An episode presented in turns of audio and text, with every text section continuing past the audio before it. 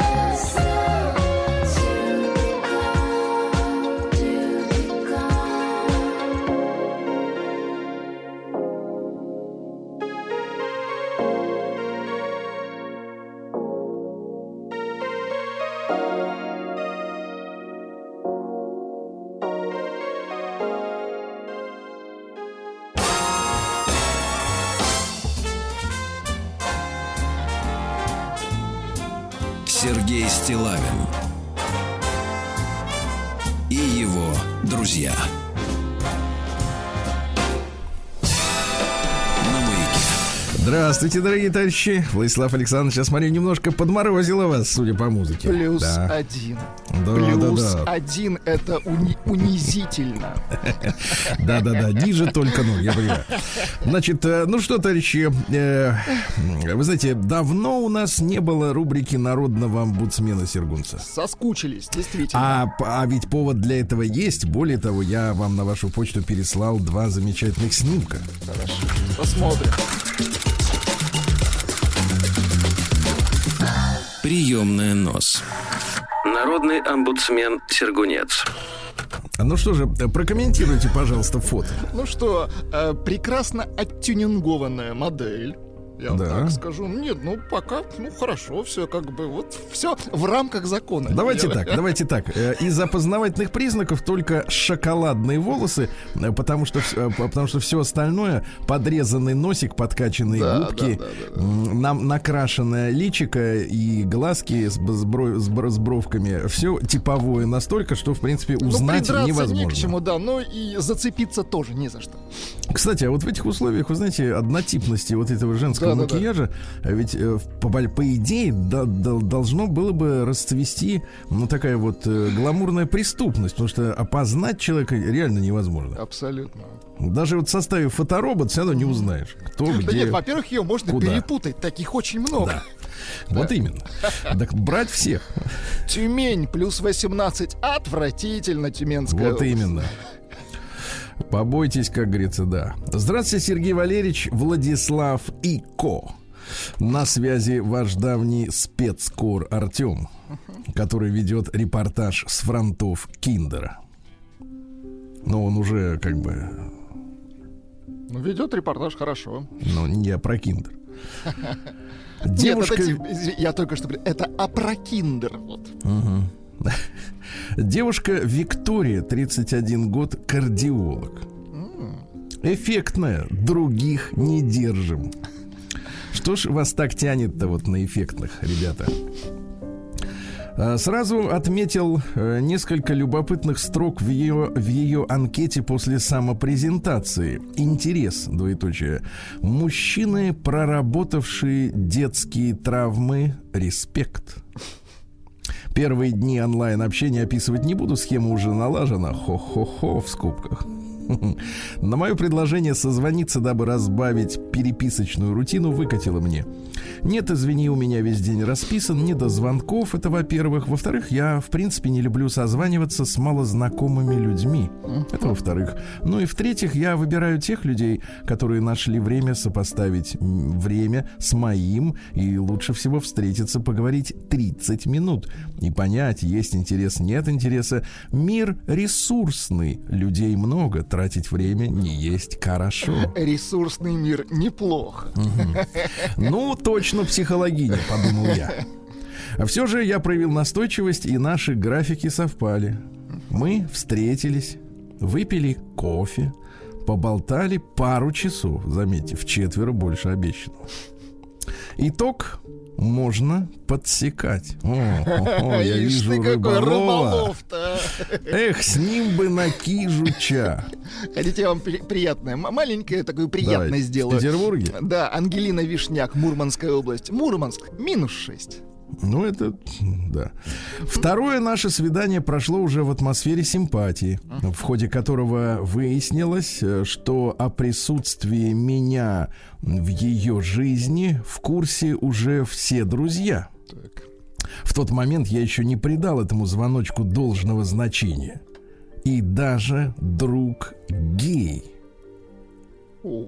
который не прочь со мной познакомиться. Прекрасная Мне кажется, подс- подсекли скорее Артема. Да-да-да.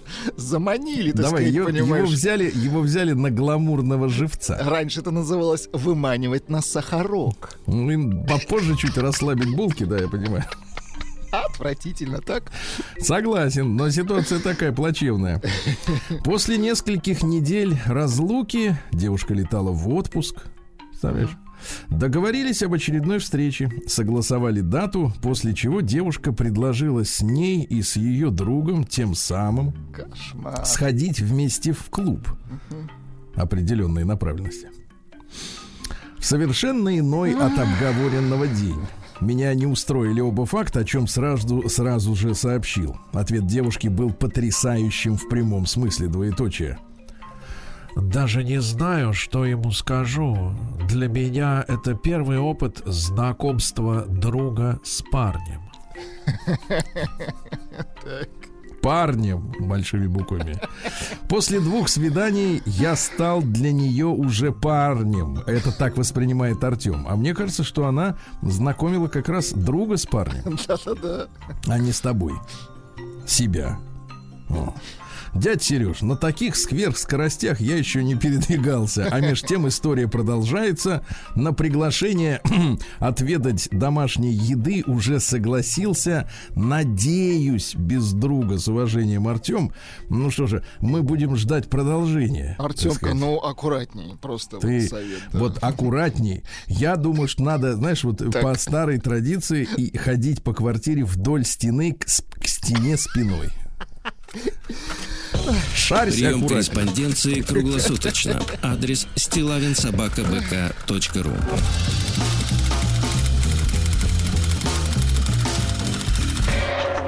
Фамилия Стилавин 2 Л. Друзья мои, ну и вы знаете, хотелось подарить вам радость сегодня. Да, конечно. Вот, те- те- в Тюмени, говорите, 18, да? Да, если А, вам в интересно, В а, Мурманске минус 6. Ханты-Мансийск, плюс 27. Давайте я уже сделаю немножко Уже вам... сейчас плюс 20. Да-да-да, сделаю вам немножко неприятное. Сан... А, вот, Санкт-Петербург плюс 1, Оренбург плюс 19, МКАД плюс 5 градусов. А что это вы вот МКАД Шинами плюс 5? натерли. Да-да-да, на, на гриле. Да. Красноярск плюс Давайте, 18. значит, друзья мои, понятно, что молодое поколение, вот э, там, сказать, 35 минус, да? Может быть, даже и 40 минус отчасти. Вот, они выросли уже без хорошей нормальной литературы. А хорошая литература, она начинается не в последних классах школы, а в детском саду. И была такая замечательная писательница, а по совместительству и разведчица Зоя Воскресенская, у которой сегодня день рождения. Ба, да. И она, соответственно, служила э, нелегалом в западных странах, добывала секреты нужные родине, да. А потом, когда вернулась и э, решила, так сказать, вот э, как бы продолжить деятельность, э, вот в публичном поле она стала детской писательницей. И, и до поры до времени даже никто и не знал, что она была разведчицей. Мгм, круто. Мгм. Ну, писательница и писательница. И у нее есть серия рассказов про Владимира Ильича Ленина. Заказных, насколько мы понимаем, да? Ну, почему заказных? От сердца к сердцу. От Ленинского к нашему, Да, да? значит, э, э, и один рассказ называется «Секрет». Это вот такая советская детская литература, да, которая написана понятным языком, э, вот, но мне кажется, мы по ней э, соскучились достаточно уже, да, потому что, я не знаю, есть ли сейчас какая-то литература вообще, в принципе, Детская для детей? очень сомнительно, да. Ну, особенно, знаете, такая вот, э, не то чтобы с картинками яркими, это я видел на полках, а вот чтобы литература. Давайте, рассказ называется «Секрет». Вы можете своим детям почитать и проверить на них. Или дать послушать запись вот Сергея Валерьевича, да? Дать п- послушать и, и проверить на детях, насколько им вот эта вот история интересна. В конце февраля в доме Ульяновых, а я напомню молодежи, что Владимир Ильич Ленин на самом деле Ульянов. Да. Отсюда город Ульяновск, де- дети. В конце февраля в доме Ульяновых на антресолях поселялся секрет. Он был беспокойный, стучал молотком, тарахтел швейной машинкой, визжал, как пила, и похрипывал, как лобзик. Стоило детям в столовой хоть на минуту остаться без родителей, секрет соединял их головы и начинал таинственно шептать. С появлением мамы он исчезал, и дети садились по местам с самым равнодушным видом. Аня, Саша, Володя и Оля дали друг другу слово не выдавать секрет маме и папе. Но были еще Маняша и Митя. На Маняшу можно было положиться, ей только два года, а Мите хоть и шесть, но он никак не мог смириться с тем, что о секрете не должна знать мама. Вечером Митя не вытерпел, подошел к маме и прошептал. «Мамочка, а у нас есть секрет. Хочешь, скажу?» «Нет, я и слушать не буду. Секрет выдавать нельзя, его надо беречь». По вечерам мама не заходила к детям наверх, чтобы не столкнуться с секретом. Она сидела в столовой, вязала и улыбалась. Когда Аня попросила разрешения оставить себе деньги, заработанные за уроки, мама не спросила, зачем они ей понадобились. Она даже не заметила, что швейная машинка переехала из столовой в Анину комнату. Папа сидел у себя в кабинете и, заткнув уши, работал, чтобы не слышать, как секрет стучит на весь дом. За ужином родители не замечали ни золотистых стружек, запутавшихся в кудрях Володи, ни придей, э, ни прядей, простите, цветных ниток на шее у Оли, ни перемазанного красками лица Мити. И папе в эти вечера не хотелось сыграть с Сашей в шахматы. Только часы ни с чем не считались. Им не было дела ни до какого секрета. Вечером они не забывали пробить 10 раз и напомнить, что детям пора спать. Приближалось 6 марта, день рождения мамы. Накануне этого торжественного дня секрету нужно было спуститься с антресолей вниз, и мама с папой ушли знаку- к знакомым. Саша с Володей принялись натирать воском крашеные полы и чистить себе и сестрам ботинки, и полы и ботинки засверкали, как зеркальные. Оля и Аня храхмаль, на, крахмалили, наглаживали братьям рубашки и себе ленты. Митя наводил порядок в ящиках с игрушками. Только маняша сидела в детской, и чтобы ей не было скучно, Оля дала ей поиграть своим секретом. И когда все было готово, и до прихода родителей оставались считанные минуты, разразилась беда. Оля с плачем прибежала к Ане. «Смотри, что маняша натворила! Где она только ножницы разыскала!» Аня ахнула, и сестры побежали к братьям за помощью. Володя увидел заплаканное лицо Оли, вынул из кармана платок, вытер ей слезы. «Не плачь!» — уговаривал он свою подружку. «Саша сейчас что-нибудь придумает». Саша не умел огорчаться и нашел выход даже сейчас, когда секрет, казалось, был непоправимо искалечен. Саша принялся рисовать, Аня подбирала нитки, Володя вдевал нитку в иголку, Оля вытерла глаза и взялась за работу. Теперь Олин секрет стал еще красивее. 6 марта секрет заставил маму спать дольше обычного, чтобы дети ушли в гимназию до того, как она проснется. Уроки в этот день тянулись необыкновенно долго. Зато когда они закончились, и Саша с Володей встретились у женской гимназии с сестрами, чтобы вместе идти домой, всем им показалось, что солнце светит совсем по-весеннему, и улицы сверкают в праздничном инее. А Володя прислушался и нашел, что галки сегодня поют, как скворцы. В доме чувствовался праздник. Мама в своем лучшем платье сидела с папой в столовой и ждала детей. Сверху доносился веселый шум.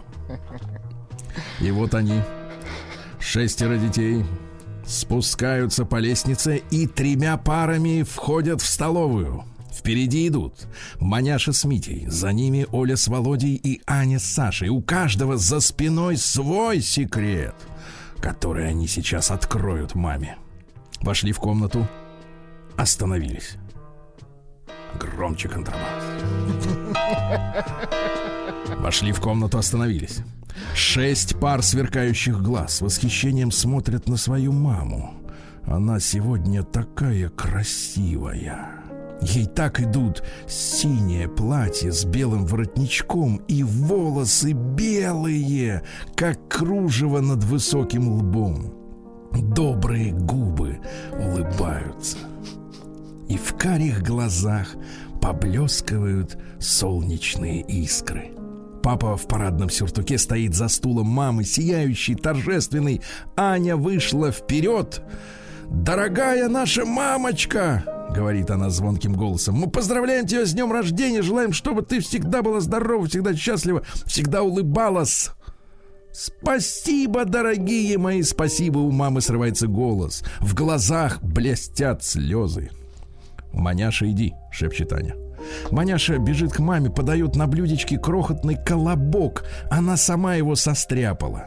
«Попробуй!» — предлагает она маме и живо взбирается к ней на колени. «Ах, как вкусно!» Мама откусила кусочек, а остальное маняша запихала себе в рот. Митя, выпитив нижнюю губу, несет на ладонях конверт, разрисованный диковинными цветами и неведомыми зверюшками. Все самые яркие и веселые краски. И все свое умение вложил Митя в рисунок. А как старательно выведено на листке четыре слова. «Дорогая мамочка, поздравляю, Митя». Мама прочитала вслух и передала письмо маме. Смотри, какое чудное поздравление. И папе очень понравился Митин подарок. Оля положила маме на колени думочку. На зеленой подушке пестрели вышитые полевые цветы, и в середине большой красный мак. Очень красивая подушка, залюбовалась мама. Настоящий весенний лук. Особенно понравился маме мак. Этот лепесток словно ветром отвернуло, и мак совсем как живой. У Оли отлегло от сердца. Как раз под этим лепестком и была злосчастная дырка, вырезанная маняшей. Маняша взглянула на подушечку и уткнулась с виноватым лицом маме в грудь. Володя вздохнул. Подушка затмила все подарки.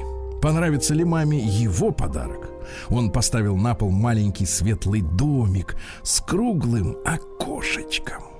Мамочка, этот скворечник я приделаю к вязу возле кухни, в нем поселятся скворцы и будут петь тебе песни. Они ведь скоро прилетят. Какая прелесть, обрадовалась мама. В детстве у меня перед окном был точно такой же скворечник. С тех пор я очень люблю скворцов. Спасибо, Володюшка. Саша развернул лист белой бумаги и вынул дощечку. Нет, это когда-то была дощечка. А лобзик и пилка в руках Саши превратили ее в тонкое кружево с красивыми зубцами и причудливо изогнутыми веточками и листьями. Это дощечка для резки хлеба, сразу поняла мама. Как раз мне ее и не хватало. Но она такая красивая, что, право, жалко на ней резать хлеб. Я буду ее очень беречь. Наконец пришла очередь Ани. Она раскрыла свой секрет. Теплая байковая кофточка, желтая, как цыплячий пух, была отделана коричневым воротником и манжетами. Материю Аня купила на свой первый трудовой заработок. Сама скроила и сшила. Мама примерила кофточку и не захотела ее снимать. Уж очень она ей понравилась. Где-то хлопнула дверь, папа засмеялся. Это господин секрет убежал, ему теперь нечего здесь делать. И сразу стало шумно и весело. Шестеро детей уселись за стол. Мария Александровна села у самовара, Илья Николаевич на другом конце стола. А у меня тоже подарок. Всем нам по случаю дня рождения нашей мамочки. Папа вынул из конверта большую фотографию, на которой была снята вся семья. Дети вспомнили, как в зимний в южный день папа водил их всех фотографироваться, и как долго их там усаживали и не велели дышать и моргать, и как маняша испугалась, когда фотограф накрылся черной пелен- пеленкой. И вот перед нами готовая фотография. «Как хорошо, что у нас есть мама», — сказал папа. «Она заботится о всех нас и очень нас любит. Скажем ей за это спасибо. Мы тоже крепко любим ее. А? О, Какой замечательный рассказ. Вот так вот, товарищи. Наши слушатели не, не услышали в нем пропаганды. Как не услышали? Ну вот так. Что Погодите, просто ну, хороший рассказ. Погодите, ну я же старался.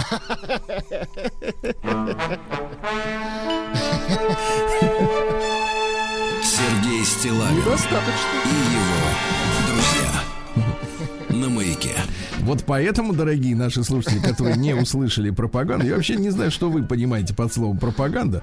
Вот. а, Ну но- ничего революционного. Вот. Нет, нет, дело не в этом. Дело в том, что это же рассказ о вожде, да, об ос- который положил на начало государству. Вот поэтому, дорогие дети, которые выросли без таких рассказов, вы теперь чуть-чуть лучше понимаете, почему советские люди так любили свою страну.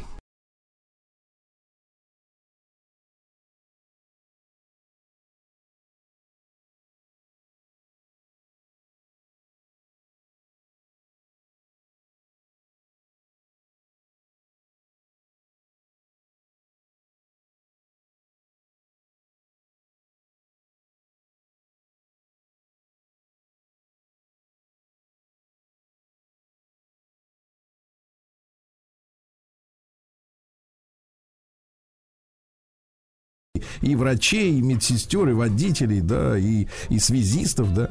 День э, всемирной э, химической безопасности. И приговаривать. Эх, хорошо. Да, да, да. День, день памяти жертв Холокоста э, сегодня, да, вот отмечается. А вот вчера вышло известие, что в Израиле отменили парад ветеранов на 9 мая. И как-то это, это вот как-то вот не бьется немножко, да, одно с другим. День космического туриста.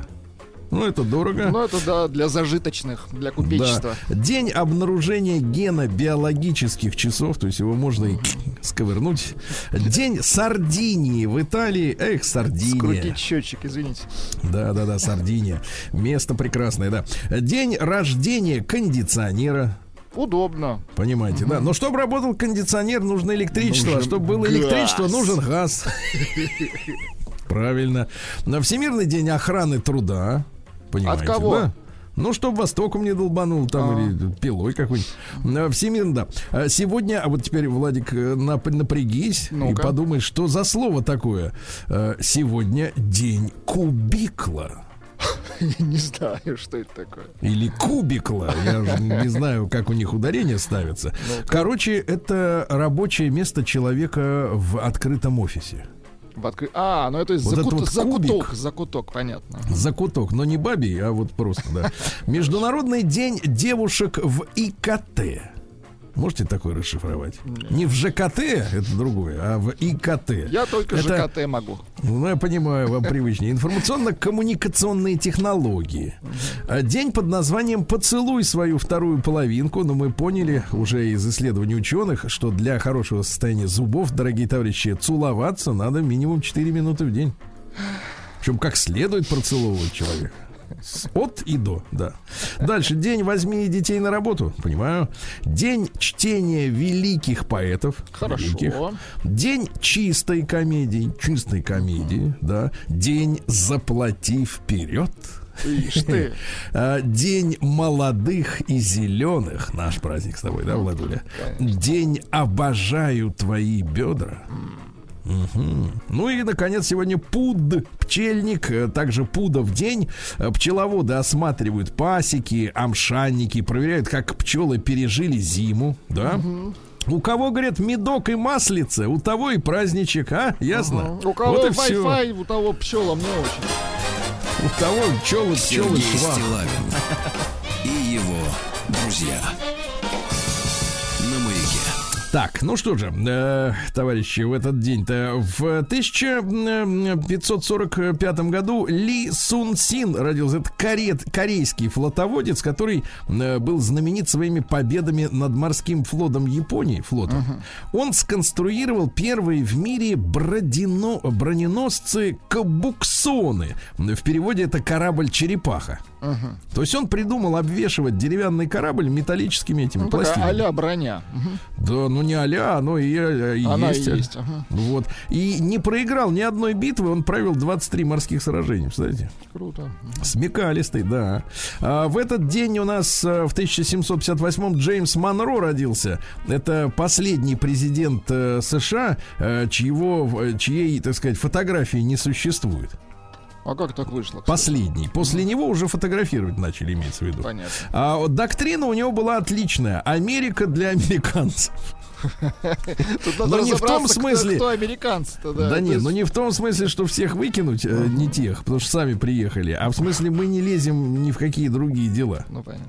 Ну вот. Вот хорошая же доктрина, товарищи. Ну, Что ж вы, а? ее позабыли-то? Да, отличная доктрина. А в 1789-м произошел бунт на английском корабле королевском Баунти, который плыл на Таити.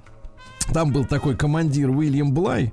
Он, в общем-то, заколебал всех э, своей Достал. жес- Ну, жестокостью. Да, его высадили на баркасик вместе с 18 членами экипажа, которые хотели быть с ним, и отправили ему на его на остров. Через 2-3 года забрали. Так и сказали, катись. Да. Ой, нет, плыви.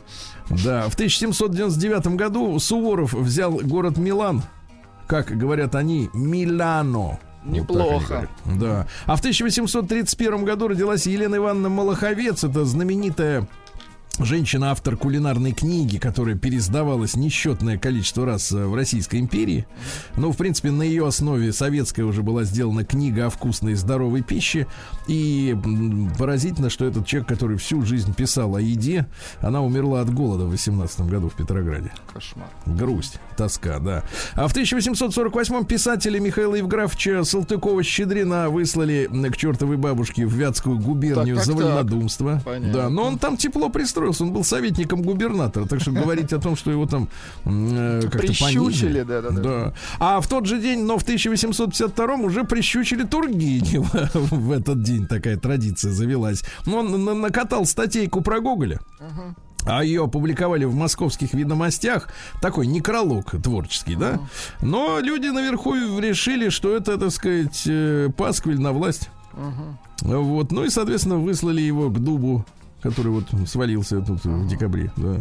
В 1883-м э, Владимир Оскарович Капель. Ну, разные могут быть отношения к, так сказать, белогвардейским деятелям, да, но э, надо уважать друг друга, мне кажется, и при- примиряться наконец-то. И это действительно геройский генерал-лейтенант Белой армии, потому что он э, во время ледового похода лишился ног, отморозил их, продолжал сражаться. Ну, в общем, личный, личное геройство показывал самое настоящее, беспримерное. Антонио Салазар в 1889-м, португальский диктатор. Вот, э, там диктаторов там было много э, в Европе. Ну, Вы- так- та- такой климат просто, он диктаторский. Мгм. Ну, хочется как-то вот, да. Прищучить. Командовать, да. А, вот, э, что говорил? Считаю создание широкой элиты более срочным делом, чем обучение всего населения чтению. Ибо большие национальные проблемы должны решаться не народом, а элитой. Понимаете, То есть да? всем читать не нужно, а вот есть специалисты, они... Но пошире, Понятно. да. А, Вот. Абсолютная власть может существовать, а вот абсолютной свободы никогда не бывает. Диктатор. Видите, да. В 1891 году утвержден образец русской трехлинейной э, винтовки. М, Вот э, она служила верой и правдой. и, м, с- 7,62, да, зам- замечательное оружие, надежное, ну, хорошее. Э, В 1891 в тот же день Борис Михайлович Иофан родился, наш архитектор. Он построил жилой э, комплекс дома на правительства, помните, дом на набережной? Ага, красивый. где там, ну, красиво это, как бы так сказать... э, Ни о чем, воз- я понимаю. Ни о чем, да. Но хороший такой дом, с, там, Крепкий. структурно он был сделан очень хорошо, потому что там между квартирами были еще секретные переходы, чтобы можно было Ах, вот э, что снимать самое важное. инфу. Да-да-да. Вот поэтому дом ты...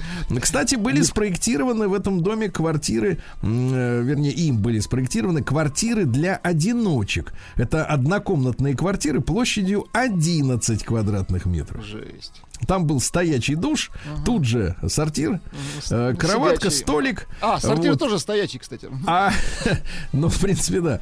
И, соответственно, а кушать извольте в столовую. Естественно. Ну вот, да-да-да, А нечего по- там. поэтому и общепит у нас начал развиваться, конечно. Да. А в 1900 году родился Генрих Мюллер. Ну, его Леонид Броневой э, отобразил э, в фильме «17 Шикарно мгновений весны». Но я вот изучал фотографии гражданина Мюллера. Не похож? Ну, если бы, конечно, Леонид Броневой похудел бы вдвое, тогда, может быть, хоть как-то что-то. Зато как сыграл, а? Да, сыграл чудесно, да. Но на самом деле э, Мюллера изобразили в фильме как такого э, идеологически прошаренного нациста, да, э, с э, воззрениями о будущем, да, там заме- замечательная речь там у него есть, да, помните в фильме, где, что если кто-то где-то скажет «Хайль», так мы там тут же по- появимся все. Вот цитата, да. Так вот, а, а этот на самом деле полицейский, э, вот изначально. Э, Говорят, что был избалованным очень мальчиком, подозрительным, склонным к лжи, Э, Вы прошел летную подготовку во время Первой мировой войны, отправили его летчиком, и он в 17 лет отправился. И решил э, вне всяких приказов, э, распоряжений, э, самостоятельно полетел на Париж и атаковал Париж, за что получил железный крест первой степени. Фантастическая история. Да, а потом он поступил на службу в полицейское управление, и так он и был полицейским этим значит, работником. Его, соответственно, когда гитлеровцы пришли к власти, подтянули э, к созданию гестапо. Вот это тайная полиция, которая всем там у них м, занималась, да. Ну, по Вот. профилю, И да. очень мутная история с исчезновением его тела, потому что в отличие, ну, э, Гитлера как бы нашли в каком-то там ковре, да, э, вот, хотя есть версии про Патагонию тоже, вот. Ну и в- говорят, что обнаружили уже в августе 45 года э, тело в генеральском мундире, а во внутреннем кармане э, заботливо, так сказать, оставленное настоящее подлинное удостоверение на его имя группенфюрера СС. с фотографией. Ну, можете себе представить, если, так сказать, уже сколько времени прошло, лето, да, в каком Ну, состоянии. мут- мутновато как-то, да. А Затем уже в сентябре 63 года э, прокуратура распорядилась э, останки э, опознать, да. В итоге из могилы достали уже три скелета, но один череп. Да.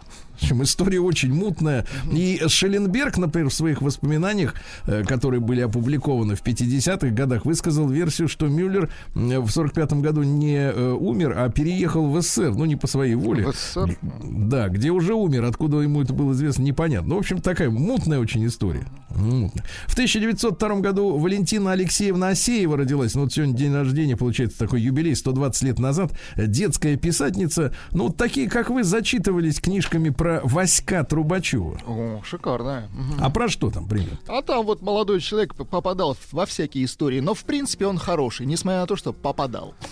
Да. Ну и в 1906 году в этот день родился Николай Александрович Ас Астров. Это советский инженер-конструктор бронетехники. Он на пенсию ушел только в 85 году, представляете, да, то есть ему было под 80. А э, с, его, с его непосредственным участием разработали массу десантных самоходок, потом зенитно-артиллерийский комплекс «Шилка», шасси под такие и ныне звучащие имена, как Куб, Бук, Тор. Сергей Стилавин и его друзья. На маяке. Друзья мои, ну что еще сегодня интересного? Я уже э, вас с утра знакомил с рассказом Зои Воскресенской, да? Э, Зоя Ивановна Воскресенская Рыбкина, полная фамилия. Ну вот, и в 90-е только годы, да, стало известно, что она была полковником госбезопасности. Во время войны возглавляла нашу резидентуру в Швеции.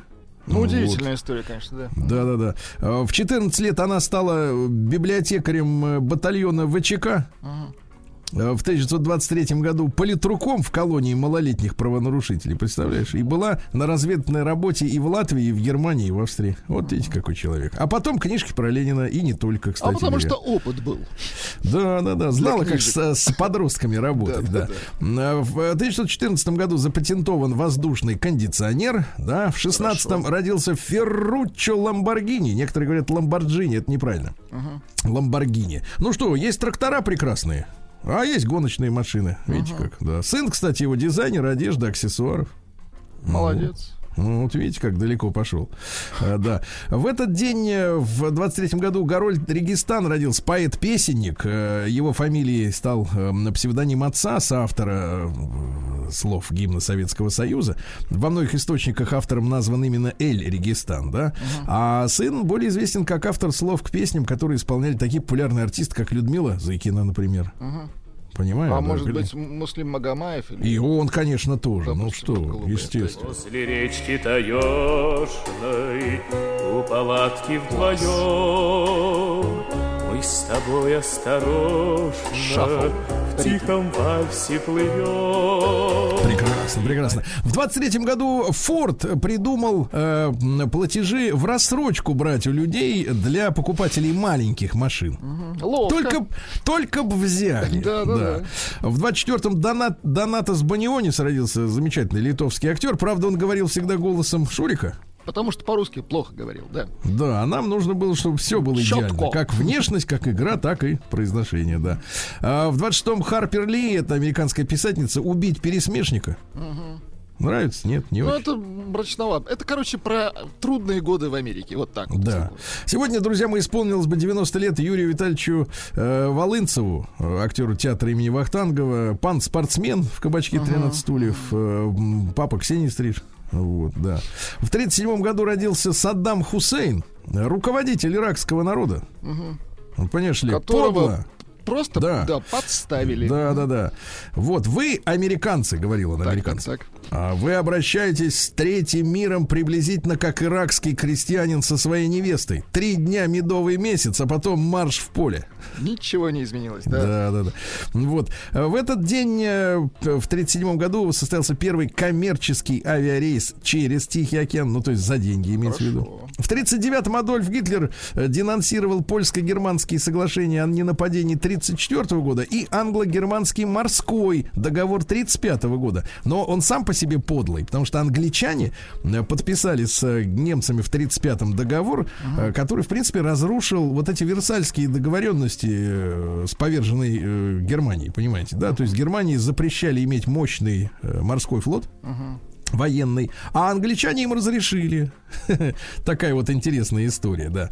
Вот. В этот день, в 45 году, части Красной Армии начали уже штурм Рейхстага в этот день. И в этот же день итальянцы э, казнили диктатора Бенита Муссолини и его любовницу Клару Питачи. Кверх ногами повесили прямо на стол. Да, А, вот, э, да. Но э, тут интересно, что формулировка такая: повесили вверх ногами, а не за ноги. Чувствуете разницу-то? Ну, понимаю. А в сорок седьмом году в этот день норвежский исследователь Турхи Ирдал с пятью товарищами отправился в плавание на базальтовом плоту от Южной Америки к Таити. Молодец, конечно. Мы же сегодня поговорим об этом, правильно? Как это было, да. В этот день, э, в 49-м году Александр Миндадзе родился. Ну вот Плюмбум, я знаю, вам нравится такое кино, правда? Да. А в 53-м году арестовали Василия Сталина За через что? полтора месяца. За пьянку? после. За что? За то, что Сталин. За что? Ну. Хороший вопрос у вас, да, появился. В 55 году сегодня началось э, строительство Байконура, да? Ну вот, э, ну и- Целину поднимали, а не Байконур. Да, правильно, целину. И пару лет даже собрали урожай, а потом оказалось, что больше Нет выращивать смысла, там... да, да. Нет смысла, да. И, кстати говоря, строили аккуратно, не вызывая подозрений. Аккуратно, но сильно. Да? В, пи- ну, в тот же день, как начали строить, Эдди Джобсон родился. Это английский рок-музыкант и мультиинструменталист. Он поиграл и в Roxy Music, Ну-ка, давайте. и у Заппы поиграл.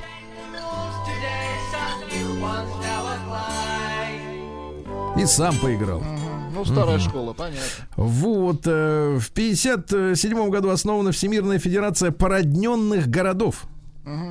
В последнее воскресенье апреля это как бы вот породненный город. Вот, вот вы в Сочи родились, у вас какие города побратимы Слушайте, были? я не помню. Какие-то есть побратимы, да. Даже да, дощечка висела в Сочи. А я вот забыл. А на что вы обращали внимание вообще в своей жизни? на пляж. В этот день, в 69 году, друзья мои, убрали от власти Шарля де Голля. Фактически была а, устроена во Франции оранжевая студенческая революция.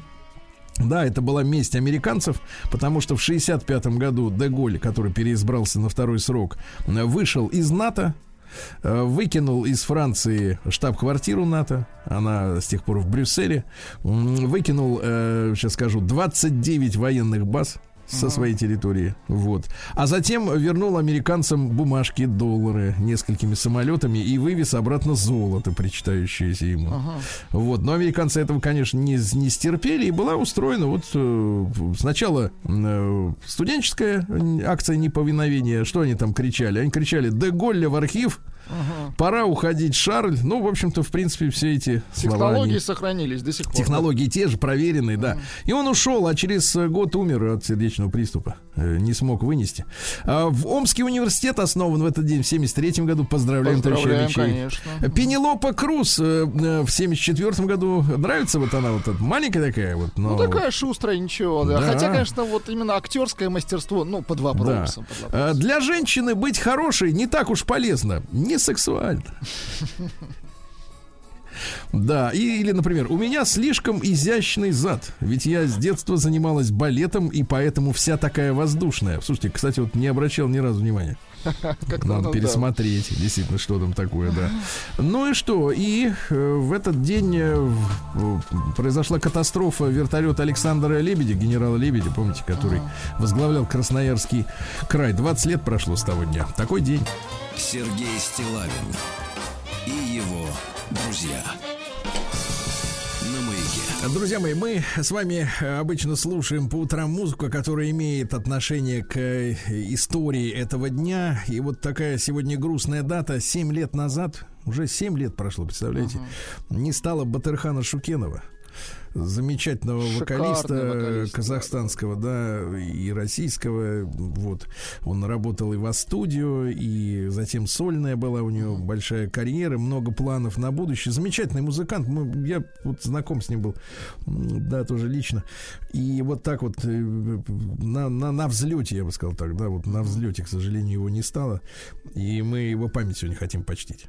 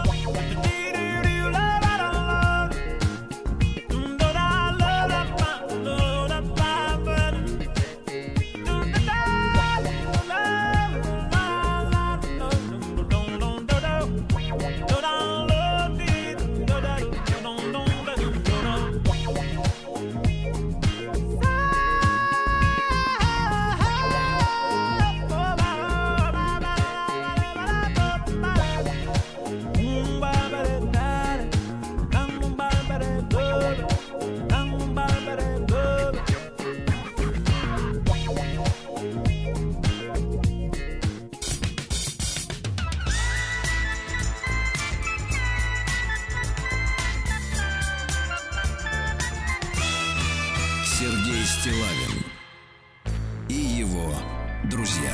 Ну что ж, товарищи, не жарко сегодня в столичном регионе. Правда, обещают, что будет солнечно. Но от этого не легче. Плюс 7 всего лишь, да, где-то так. А в Череповце что там такое? Ноль. По ощущениям ноль. Населена... Другое. Череповчан. чтобы песней своей помогать вам в работе, дорогие мои. Дорогие мои череповчане, да.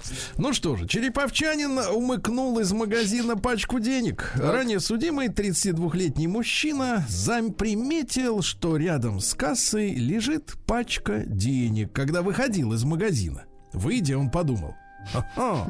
Вернулся, смотрит никого, забрал деньги, а дальше ведь какая совестливая история. Раздал долги. Часть денег потратил на алкоголь, а потом взяли уже его. Вот так. А Житница Череповецкого района получила штраф за написание ругательств на чужой машине. Смотрите, какой интересный прецедент. 36-летняя э, женщина написала на заснеженной машине своей знакомой неприличные слова. Так.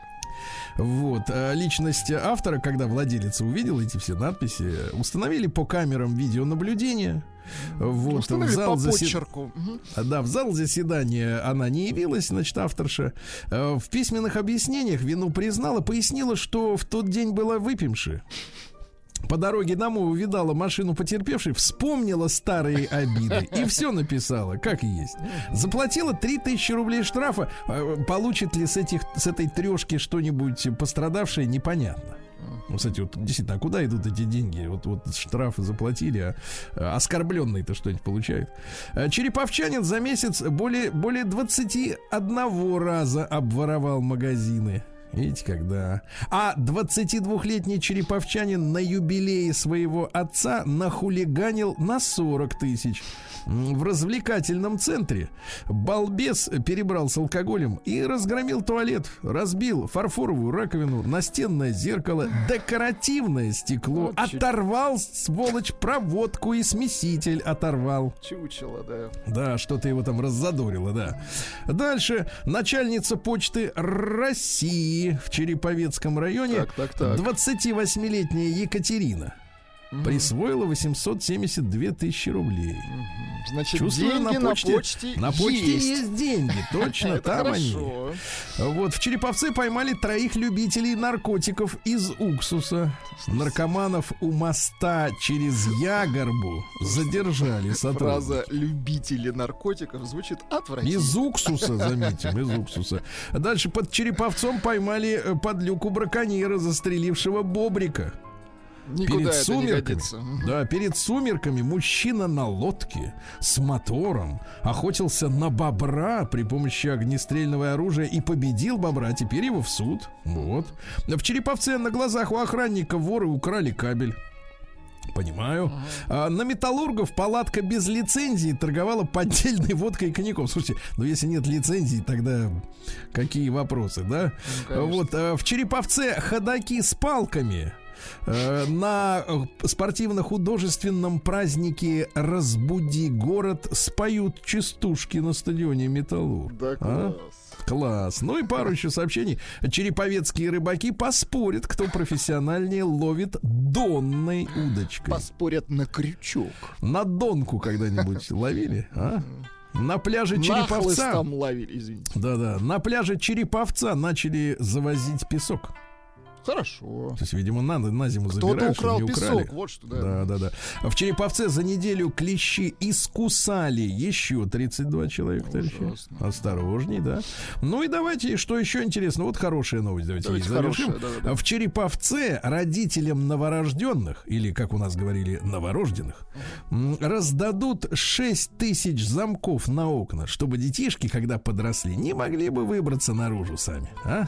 Наши Прекрасно. слушатели пишут, что по поводу охотника на бобра. От бобра бобра не ищут. Сергей Стилавин От бобра слышал. Друзья на маяке. Ну что же, грибники уже несут из леса полные корзины, дорогие друзья. Стробелюрус съедобный, первый весенний гриб на вкус, как молоденький опеночек. Погодите, это разрешенные грибы? В Питере уже несут. Да, все, пошло.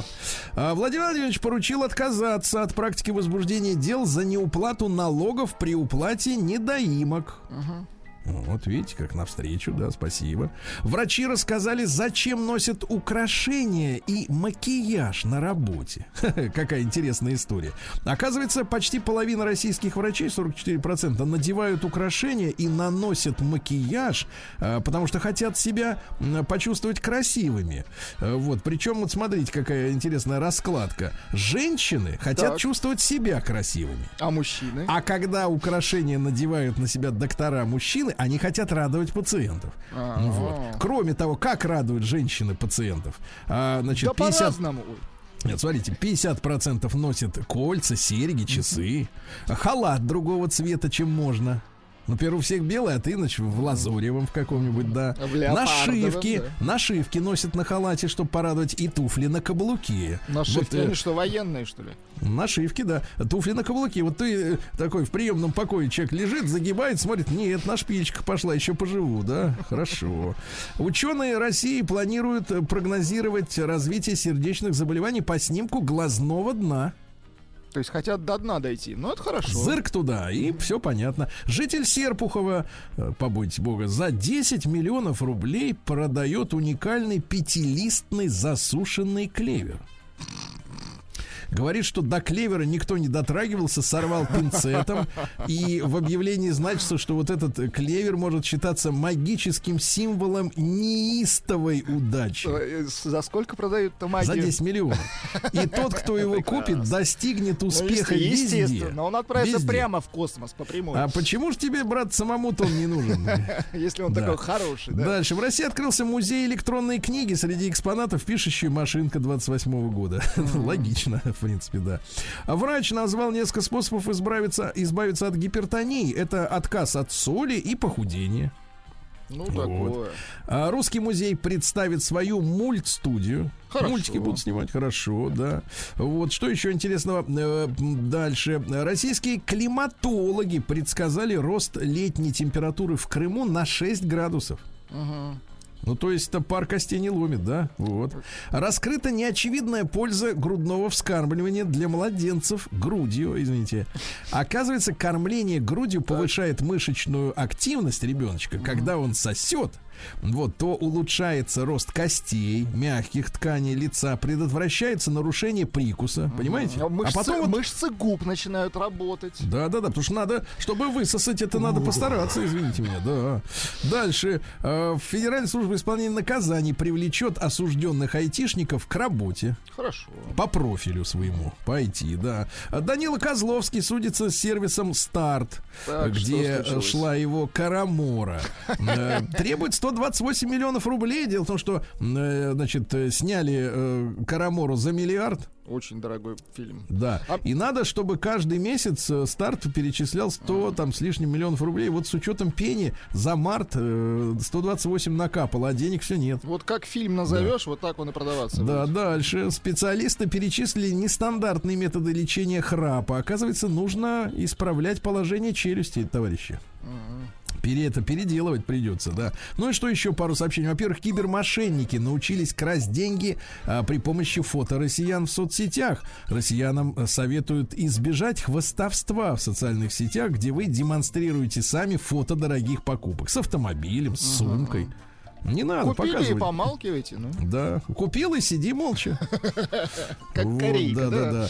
А, Стало известно, почему некоторые пользователи интернета ведут себя агрессивно. Оказывается, все дело в генетике, друзья мои, даже не в воспитании.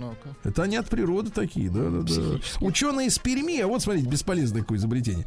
Ученые из Перми придумали долговечные материалы для ремонта дорог. Послушайте, без смеха невозможно считать.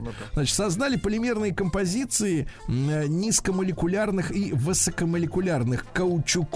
После укрепления асфальта можно не проводить ямочный ремонт в течение 30 лет. А на что будут жрать Жить. работники, которые каждую весну перекладывать начинают асфальт? Каждую весну, друзья мои, да. И мы все свидетели этого ямочного полосового ремонта. И конца и края ему нет, понимаете? А если асфальт будет лежать 30 лет, что будут делать все эти вот эти Никуда не э, годится. доблестные люди, да? Дальше. Владельцы кинотеатров осудили пиратский показ иностранного кино в России. Почему? Видимо, придется как-то владельцев менять, да. Да, владельцы Это не позиция, те, не, а. позиция неправильная, не та, не та. Вот э, назван омолаживающий кожу продукт. Ешьте творог, товарищи, да, кому надо помоло- обмолодиться. Ну и что еще интересного? Ну и наконец психолог наконец-то назвала способ а, отказывать людям и не чувствовать при этом вину. Так, как? Вот некоторые не умеют сказать нет. А знаете, в чем глубинная причина? Оказывается, за неумением отказать в глубине кроется патологическое желание быть хорошим. Ага. Так вот, будь плохим, ясно? И все будет пучком. Вот именно. Без хороших. Без хороших, да-да-да. Да, все. Значит, что там у женщин? А певица Мадонна рассталась э, с 28-летним бойфрендом Ахламаликом. Ах, ламон мы его называем. Ему с 28, ей 63, все, надоели. А королевский шеф-повар рассказал, что королеве в Британии нельзя есть бананы, как обезьяны. Так жалко ее. Вот, нельзя вот так вот, как обезьяны, да. Э, Женщина, работающая в офисе под столом, удивила соцсети. В Израиле работает под столом. Прекрасно. Да. А Джейн Фонда рассказала, что поклонники... ск- Сколько лет-то? 90 уже? Нет, 84. А Джейн Фонда рассказала, что поклонники задарили ее вибраторами. На что намекают стервы. Да. А мать угрожала в Америке взорвать школу, в которой слишком плохо кормят ее сыночку. Кошмар. Вот видите. А Дальше продолжается слушание, мы за ними следим. А, Дьяволица Эмбер Хёрд против нашего Деппа. Ага, бедненький. Судебного психолога наняли для проведения экспертизы, и у Эмбер Хёрд, естественно, обнаружили расстройство личности. Она страдает пограничным расстройством личности, истерическим расстройством. Э, Чем характеризуется? Э, Страх одиночества, импульсивность, вспышки гнева, перепады настроения, непредсказуемое поведение. Очень больной человек. Психическое. Да. Дальше. Женщина в Великобритании выиграла в лотерею и пристрастилась раздавать деньги нуждающимся. Вот видите, деньги по большому счету никому не нужны. Да, дальше. Потратившая миллионы на собственную пластику, потратила почти 5 миллионов рублей. Модель не узнала себя на старых фотографиях. Хорошо, да. Ну и давайте на заметку тем, кто, в общем-то, в принципе, у кого руки где надо. Блогерша раскрыла секреты правильной стирки одежды. Рекомендуют настоятельно заменить кондиционер для белья, ну вот финальный, да, акт стирки, на белый уксус. Говорят, будет реальный эффект. Хорошо. Но пробовать опасно, да, Владик? Конечно. Уксус. Уксус нужен Уксус самому. надо. Новости капитализма. Так, ну что, давайте хорошие новости тоже. В Германии придумали еще один способ э, снизить э, потребление электроэнергии. Ну. Там понижают температуру воды в бассейнах. Да молодцы. Да. Да, пусть она сама нагревается, правильно? Летом Дальше, сейчас нагреется. немножко искусства, Владислав Ну, Александрович. давайте. Немножко искусства, Давайте. звукового будет, поэтому вы Давайте, приготовьте, давайте. так сказать, ваши микрофоны.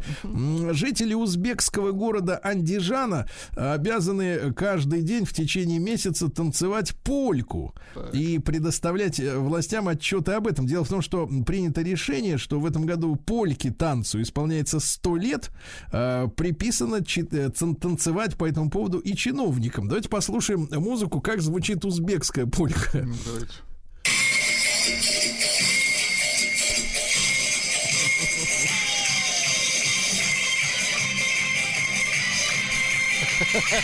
Слушайте, не услышал здесь польки.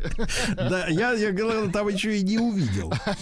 Да, ну ладно, зато отметили хорошо. Да, японец по ошибке получил материальную помощь, э, полагающуюся э, из-за ковидлы. Один за всех жителей Да города. молодец. Класс, по ошибке. Не по ошибке, это надо одному. Врачи впервые остановили болезнь Паркинсона с помощью нейроимпланта. Представляете? Ну, дай бог, чтобы да, начало Вот, это давай, стоп, машина. А житель Индии поджег начальника, который его уволил, а сгорел сам. Кошмар. Ужас Так. какой-то.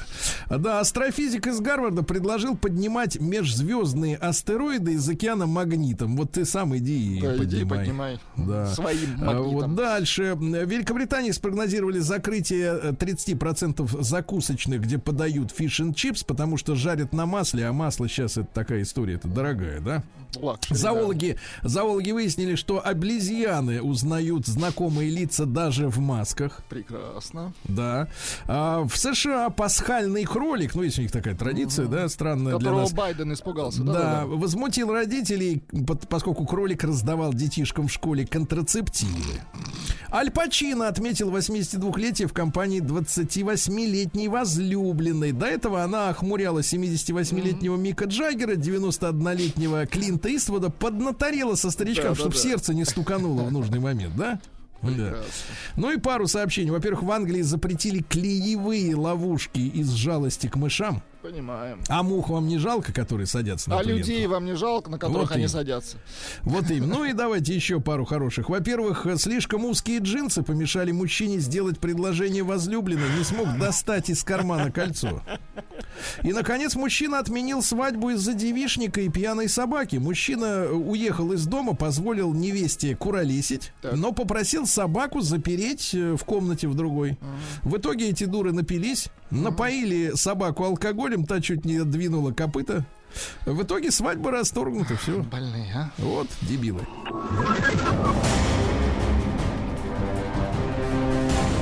Малолетние. Как говорит наш человек. Россия криминальная. Значит, товарищи, следующее сообщение прочту только из соображений, чтобы вы приняли меры безопасности. Хорошо, в Питере не стало 67-летней, не старой еще, как говорится, э, женщины, Так. э, которая кушала рыбу, Ну, ела, проглотила кость, кушала? Так. а дальше жуть. Кость проткнула ей э, пищевод и О, сердце, представляете? О, жесть. Ребята, будьте осторожны, пожалуйста, с этими, с рыбными, со всеми делами, а то, знаешь, я вот слышал женщина как, ой, я рыбку люблю.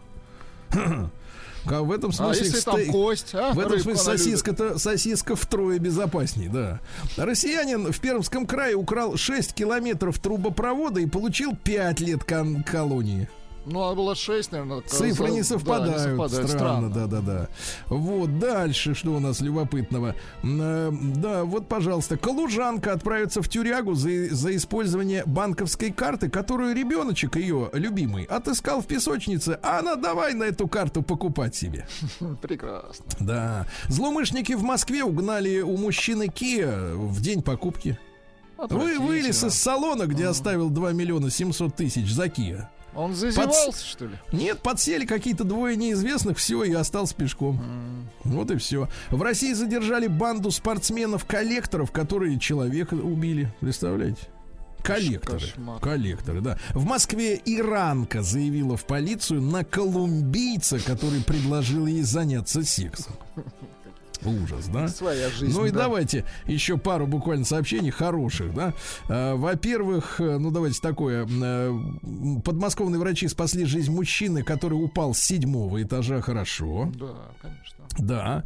Вот, еще дальше, еще лучше э, сообщение. А, Мужчина справлял нужду среди машин на Митрофаньевском шоссе и получил подзатыльник от проезжающего мимо мотоциклиста. Хорошо. И давайте еще два главных самых сообщения. Во-первых, э, смотрите, какая история. А В Пензе женщина взяла миллион рублей в кредит, чтобы снять порчу с мужа при помощи чеснока. Так можно миллион, сколько? Миллион рублей стоит такая глупость, да? Ну и давайте, наконец, главное, наверное, сообщение.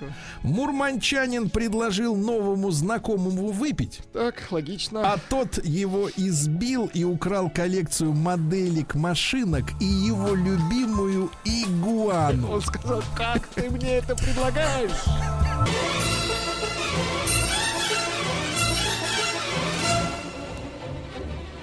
Сделано в России. Друзья мои, ну что же, вы знаете, у нас замечательная, Владислав Александрович, э, аудитория, обширная, э, люди грамотные, э, зачастую, не зачастую, вернее, в большей своей массе, значит, с хорошим чувством юмора, самостоятельные, разумные, да. Вот вчера, например, у нас с вами была программа про ростовский бизнес, который делает мужские трусы. Фирма Труселя. Да, и только один единственный человек, одна единственная женщина мне написала через соцсети Сергей, чтобы больше этой мерзости не было в эфире. Ишь ты. А в чем мерзость-то, а? Люди, понимаете, строчат. Люди носят. Да-да, а потом Да, носят. но я чё- что еще хотел сказать, что вот мы с вами пару раз буквально в эфире посетовали, что а где же наши замечательные, например, производители тушенки? Вы очень хотите тушенки. Я, я это Ну, не то, чтобы я хочу. Я просто вспомнил, э, когда година непростая, всегда на память Согласен. приходят вещи проверенные, классические, да. И вы знаете, могу вам сделать анонс. Ну-ка. М, Совсем скоро, вот, ну, не знаю, как говорится, со дня на день будет и тушенка, а, ребятки, Да да? класс. Вот так вот. Я приглашаю всех профессионалов действительно участвовать в нашем проекте «Сделано в России», потому что м, мы э, совершенно бескорыстно помогаем вам рассказать о своей, своем предприятии, о своей продукции, да, важной продукции для нас, сделанной, э, как вы понимаете, из названия в России. Но пока вот, э, Владуля, я знаю, Да. что некоторые люди, знаете, не любят день начинать, э, например, с э, тушенки. Говорят, тяжелая, тяжелая пища. Это вечерняя еда, да. Чтобы спалось тревожно, и чтобы с утра нет, чтоб как раз крепче спалось. Крепче, крепче, да.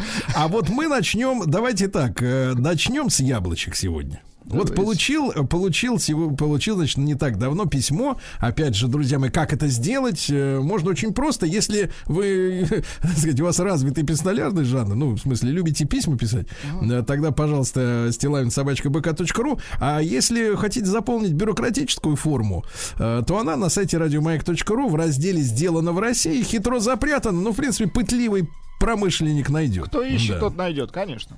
Так вот, а, значит, э, э, яблоки разных популярных в, Рос- э, в России сортов. Гренни Смит. Помните, какая это прекрасная закуска, а? С кислиночкой, да. Golden Delicious. Red Delicious.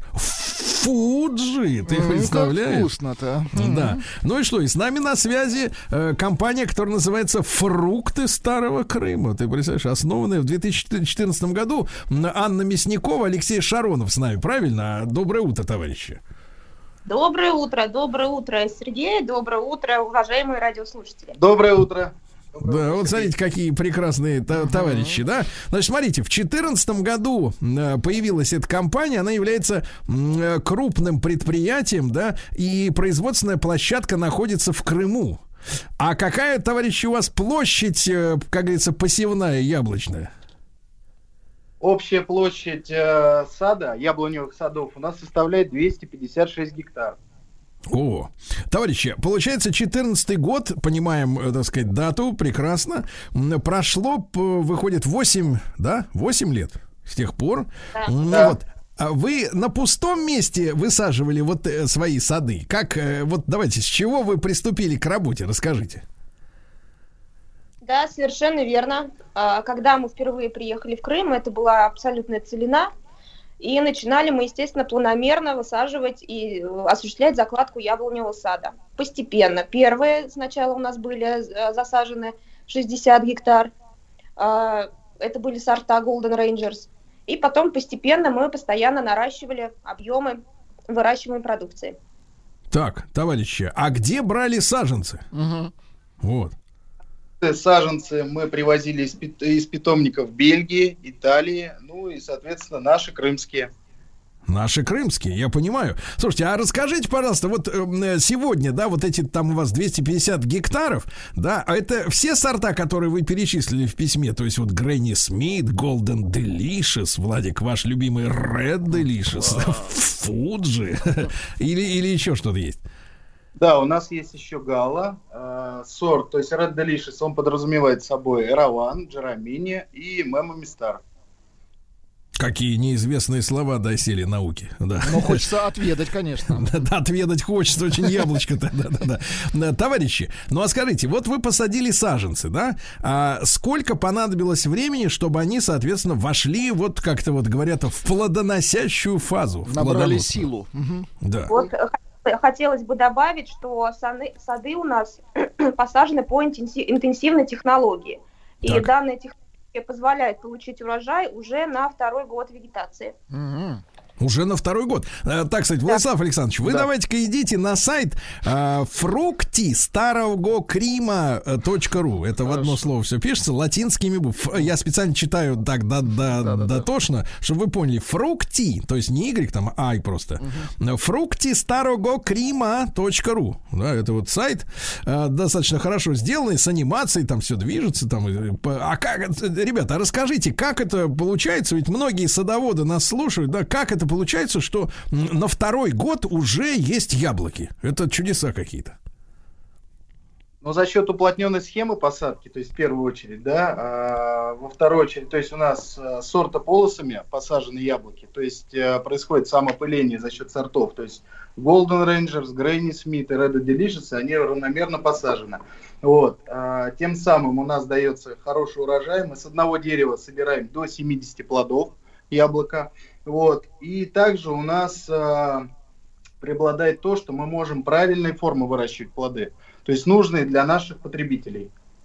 Так, так, так. Вот э, скажите просто, я, я вижу фотографии вот на сайте вашем, да, фрукты Старого Крыма. Там действительно такие вот, ну, скажем так, как, как виноградники, да, идут такие вот э, э, дорожки и посажены, значит, соответственно, эти яблони. А они на каком расстоянии друг от друга? Вот если вы, мы ряд имеем в виду, да, то э, друг к другу насколько они плотно прилегают, вот эти стволы? То есть каждое дерево посажено между собой 90 сантиметров, да, а расстояние межрядев составляет 3-2 метра. Ага. А что еще раз, вот, друзья мои, дает вот такая плотная посадка, то есть меньше метра э, рядом друг с другом? То есть, получается, они ветками же переплетаются, да, вот уже вот крона вся эта? Здесь на самом деле еще очень важно вот увидеть то, что э, яблоня подвязана, то есть есть шпалерные столбы.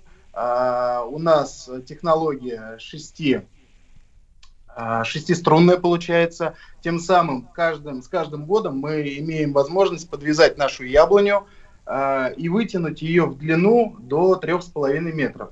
Так, тем самым получается у нас хорошая урожайность. То есть Мгм. правильный своевременный, э, правильный своевременный уход за яблонями. И Так, а вы формирование... вот да-да, ребят, Ой. а вы сказали, вы сказали, что вот смотрите, это плотная посадка, там 90 сантиметров друг к другу, практически такая, Владислав Александрович, яблоневая изгородь получается, да? Вот, значит, а, то а, более качественно происходит опыление. А кто, соответственно, занимается там опылением? Это мушище какие-то или там эти, как их, пауки? Кто вот их опыляет? ежегодно, получается, с середины апреля по середину мая мы привозим пчел, расставляем ульи, согласно нашим а, как бы планам, и пчелы опыляют яблоки. То есть у них такие гастроли, да, у пчел? Да. Тем самым потом Гастрольные пчелы. То есть, погодите, то есть э, вы- реально вы специально приезжаете, значит, с ульями, да, расставляете их между рядами, ну вот, ну, по, по- по- какой-то схеме определенной, да, на каком-то расстоянии друг от друга. И вот э, пчелы месяц или сколько, полтора братья, да. вкалывают, да, по большому счету. да, именно так. Удивительно. Слушайте, замечательно. А вот э, взамен пчелы что получают за, за работу? Да-да-да. Ну, наверное, потребители получают вкусный и хороший мед. Удовольствие они получают, Сергей Слушайте, Валерьевич. товарищи, вот смотрите, значит, с апреля происходит вот это вот опыление, а в каком месяце вы уже, получается, снимаете урожай? Уборка яблок то есть, начинается у нас с сорта Гала, это август месяц. Затем мы переходим а, плавно на Грэнни Смит, Голден Рейнджерс и Red Delicious. Это уже сентябрь и октябрь месяц. Так, товарищи, а вот вы употребили такую фразу, что потребителю нужна красивая форма яблока. Помню новости где-то 20-летней давности, где принц Чарльз, британский, э, вырастил, э, значит, э, морковку без всяких удобрений, и она у него была настолько кривая, в принципе, некрасивая, что ее не взяли в, этот, в торговые сети. У него он все жаловался, говорит, я вот вырастил экологически чистую морковку, у меня не берут. Слушайте, а как вот вырастить, действительно, что значит вырастить красивое геометрическое Да, яблоко? и что Это- влияет на форму яблока? Да, это как, да. Ну, изначально хотелось бы сказать, что в первую очередь это, конечно, высококачественный посадочный материал. От этого, конечно, тоже очень многое зависит. И плюс в следующем это уже работа агрономов, наших профессионалов. А т- тогда по-другому поставлю вопрос перед вами. А что может искривить яблоко? Какие ошибки? Ну, в первую очередь, это природные условия, вот, к сожалению, кото- которым мы э, как бы не можем руководствоваться, да, в данном деле. Но э, единственное, что плюс какой, да, у Крыма, да, то есть там благоприятные э, перепады дневных и ночных температур, э, что благоприятно э, для получения нужного окраса яблок. Ну, окраса. да. Да. Слушайте, товарищи, а вот сегодня была новость, что вот синоптики утверждают, что этим летом температура вырастет э, на 6 градусов, э, видимо, в сравнении с нормой некой, да, вот климатической. Для яблок это скорее плюс или вот, скажем, для вас это будет проблемой? Солнце, солнце в первую очередь это для яблок огромнейший плюс. То есть чем жарче, тем, соответственно, лучше. круглее, да, будут? И слаще. Поэтому именно Крым. Крыму самый вкусный сочные яблоки. Слушайте, а тогда э, давайте пару слов буквально. В какие регионы у вас идут поставки крымских яблочек-то? Дальневосточный, федеральный, э, центральный округ, э, Приволжский федеральный округ. Работаем как с региональными сетями, так и с федеральными.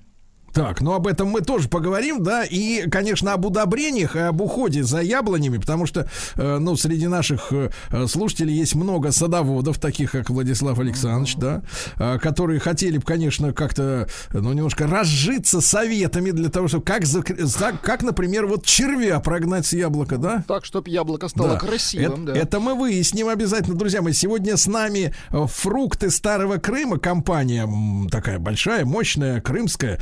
Фрукти старого сайт. И после короткой рекламы мы вернемся.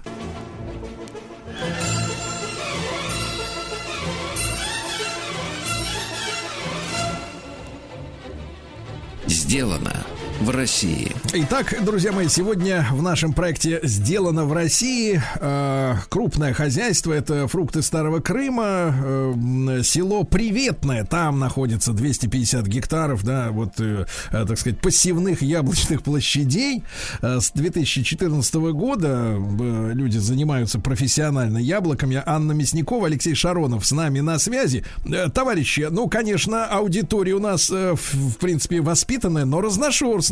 Любознательная. Э, Спрашивают, насколько сильно кусаются яблочки. Почем, как говорится, э, продаете? И от меня вдобавок вопрос. Вы сами занимаетесь фасовкой э, уже такой для коне- конечного потребителя, либо вот э, упаковкой там какой-то фирменной или не фирменной занимаются сами торговые сети? Вот можно я сначала начну и расскажу с конца вашего вопроса. То есть все наши яблоки упакованы в нашу фирменную гофротару или а, полиэтиленовые пакеты. На каждом нашем яблоке, если это высший сорт, обязательно имеется логотип. Наш логотип э, как символ, я так могу сказать, высокого качества нашего продукта. И обязательно в магазинах, если увидите яблоки, фрукты Старого Крыма с нашим логотипчиком, берите, пробуйте. Я вас убеждаю и уверена, что вам вкус понравится, и, вас, и вы а, оцените высокие качества нашего продукта. И будете Так. приятно удивлены тем, Так, что хорошо. у нас в России есть такие вкусные яблоки. Так, а про цену? Вот товарищ интересовался, да, из, Рост- из Ростовской области, э, да, спрашивают именно оптовая цена. Ну, в среднем оптовая цена составляет от 50 до 70 рублей. Все зависит от От, Сорта. сор- от сорта. Да, да, то есть есть э, как и первые сорта, так и вторые. И также есть, конечно же, это самый не- немаловажный фактор, это именно калибр, да. Чем яблоко крупнее, тем э, оно как бы дороже. Да, товарищи, а вопрос такой. Вот мы все знаем, нас предупреждают, что импортные, э, так сказать, яблоки те же, да, которые везут долго-долго откуда-то там, и даже чуть не из Южной Америки, они их там заливают какими-то воском, там еще какой-то химозой. все это надо с- смывать как следует, да, поэтому они такие на прилавке красивенькие такие, а снаружи-то воск, воск. Вот, э, вы, соответственно, вот э, как-то вот э, консервируете свою продукцию? Да-да-да. Вот смотрите, у нас есть фруктохранилище, да, то есть э, камера, вместимость камеры 250 тонн. А на данный момент у нас есть э, камеры общим объемом 7,5 тысяч, да, то есть каждая камера оснащена регулируемой газовой средой, то есть это классическая технология хранения, э, которая заключается в создании герметичной камеры а, с необходимой в первую очередь температурой, влажностью, а также содержанием кислорода и углекислого газа. То есть тем самым, когда мы регулируем эту среду, яблоко а, находится в спячке, после чего оно попадает, а, то есть яблоко мы достаем оттуда из камеры под уже реализацию, з- запускаем на сортировочную линию, линии отбираем калибр, да, в первую очередь, э, также сканируем их на дефекты, так, чтобы потребителю досталось самых э, яблоко с минимальным да, количеством дефектов. Вот. Потом оно попадает уже на упаковочные столы и затем уже расходится в сети. Слушайте, а сколько же у вас народ-то работает, если у вас получается еще и хранилище, и упаковочный цех, да, и вот все эти агрономы, вот замечательные сборщики. Сколько народу работает? Ну, в данный момент работает, то есть 200, 200, 200, 220 человек, то есть это постоянный штат, да. А в сезон уборки штатность доходит до 350 человек. Так, понимаю. Неплохо. Товарищи, ну и вопрос-то, так сказать, от а, агрономов-надомников, таких Так. как Владислав. А Как гнать червя с яблоки? Ну, в первую очередь используются средства защиты растений, но, конечно, ни в коем случае не пестициды. Вот, все это экологичное. э, и тем самым позволяет нам защищать растения наши. Так, товарищи, а что касается полива, вот вы как рекомендуете, насколько, насколько яблони, ну, в частности, ваши, да, они любят солнце, но корень-то он же, наверное, любит и влагу тоже, иначе засохнет. Вот э, как часто вы поливаете?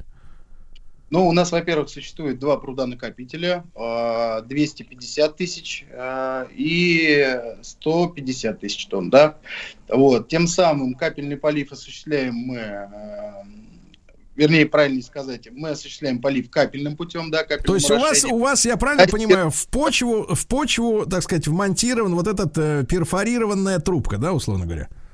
Да, да, да, да. Вот. И тем самым э, полив осуществляется дозированно и автоматически. Тем самым, то есть мы э, умеренно, умеренно туда как бы поставляется вода, да, и тем самым не вымываются минеральные удобрения, органические удобрения, то есть все идет сбалансировано. Понятно. Ну, то есть, вот э, э, главное регулярно поставлять воду, да, не перемачивать корни, не пересушивать, чтобы, так сказать, постоянно была такая вот влажная среда, да, у, у такая Да. комфортная для яблони. Совершенно верно. Товарищи, а вот вопрос такой: из тех сортов, которые у вас есть, э, с вашей точки зрения, с профессиональной, самые неприхотливые, условно говоря, есть какой-то вот, который вы можете, например, порекомендовать людям, ну, надомникам, э, на него обратить внимание? Или они все в равной степени, соответственно, требуют заботы? Как, как вы оцениваете? Они все в равной степени требуют заботы. Ну и, соответственно, конечно, если э, рассматривать данные сорта, да, то есть э, там очень важен климат. В первую очередь, да, в центральной России, к сожалению, климат не, подхо- не подходит под данные плоды и сорта. Ну да, у нас Антоновка, я понимаю, да. Товарищи, Да. ну и такой, можно медицинский совет. Э, значит, если есть в день пару яблоков, вот что с человеком произойдет ма- магического? Он потом магического? перестанет узнавать родных. Вот Мы обязательно, как производители яблок, рекомендуем употреблять в день хотя бы по одному яблоку, потому что яблоко это кладезь полезных витаминов и минералов, и железа, и цинка, и всех остальных необходимых нам. Да. И яблоко также полезно для сосудов. Вот. Видите, Владислав Александрович? А, Наши трепетные слушатели спрашивают, не собираетесь ли на- наладить производство кальвадоса или сидра? Нет, это отдельное направление. Ну, понятно. Вот, но мы будем стараться, мы будем стараться вам как-то способствовать в этом направлении, да. Такой концентрированный Да-да-да. яблочный сок, да. Ну что, товарищи, э, э, хозяйство фрукты Старого Крыма, фруктистарогокрима.ру, это сайт, заходите, э, будете видеть логотип зеленый, как яблоки зеленые, да. Вот, так сказать, не ошибетесь. Спасибо большое товарищам крымчанам. Ну и наш адрес стилавинсобачкабк.ру, производители, п- добро пожаловать.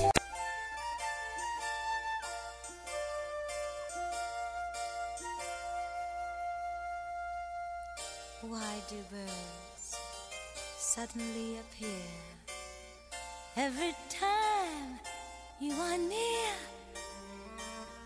Just like me, they long to be close to you.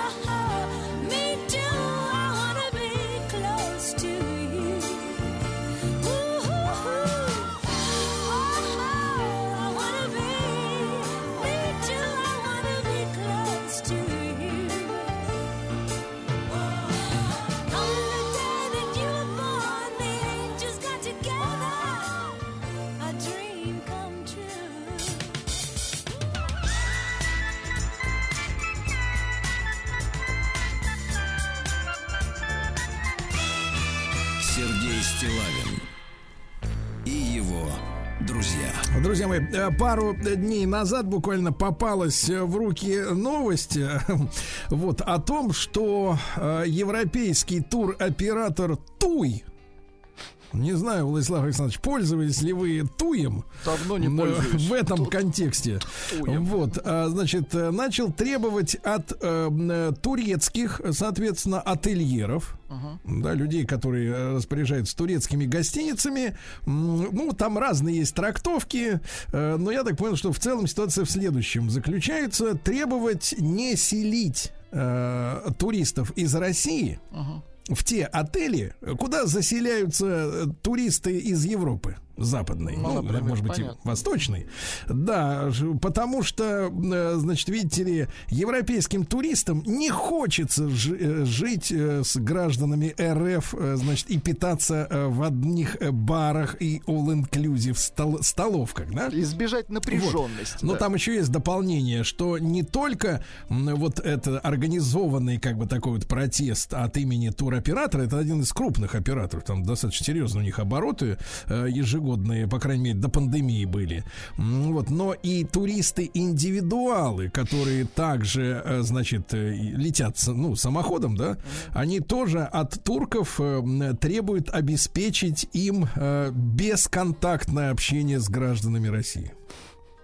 И, в общем-то, в принципе, я бы, может быть, на именно сообщение от, о самом Туе об этом не обратил бы особого внимания. Но когда возникли еще и индивидуалы, которые указывают на явно именно личное человеческое отношение, да, мы же прекрасно разделяем, да, какие-то политические официальные, э, так сказать, шаги, жесты и, соответственно, человеческие.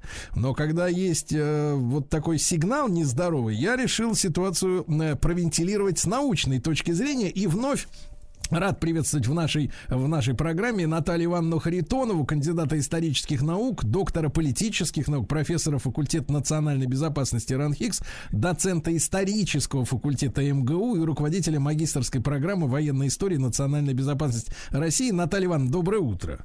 Доброе утро. Доброе утро. Да, рад снова встрече нашей в эфире. Взаимно. А, да, Наталья Ивановна, ну вот э, э, по- по-человечески на бытовом уровне неприятно, противно. Я когда написал об этом у себя в телеграм-канале, том же Стилавин Тудей, да, ну там несколько сотен комментариев, люди, конечно, возмущены, плюются, вот, и, и- сразу как-то вот э, негатив пошел, э, эмоциональный, он понятен. А вот разобраться с точки зрения вот каких-то глубинных э, психологических вот моментов, как вы эту ситуацию видите? А, То, что происходит э, в Турции с туроператорами, это, на мой взгляд, э, цветочки, потому что, например, в той же Германии, которая считается мегатолерантной страной, все мы прекрасно помним политику Меркель по вот мультикультурализму, да, когда приезжали в Германию сотни тысяч э, беженцев, их э, заставляли принимать, или действительно принимали по- по-разному разные регионы Германии. Так вот, сегодня а, в отношении к русским происходят совершенно чудовищные вещи, которые с трудом перевариваются теми миллионами русских, которые проживают в Германии уже не одно десятилетие. Это увольнение с работы по этническому признаку, это притеснение в местах общего пользования, это проблемы у детей в школах, это избиение русских на улицах и прочее, и прочее. И когда на все это смотришь, появляется такое впечатление, что мы сталкиваемся сегодня в просвещенной Европе с новым антисемитизмом.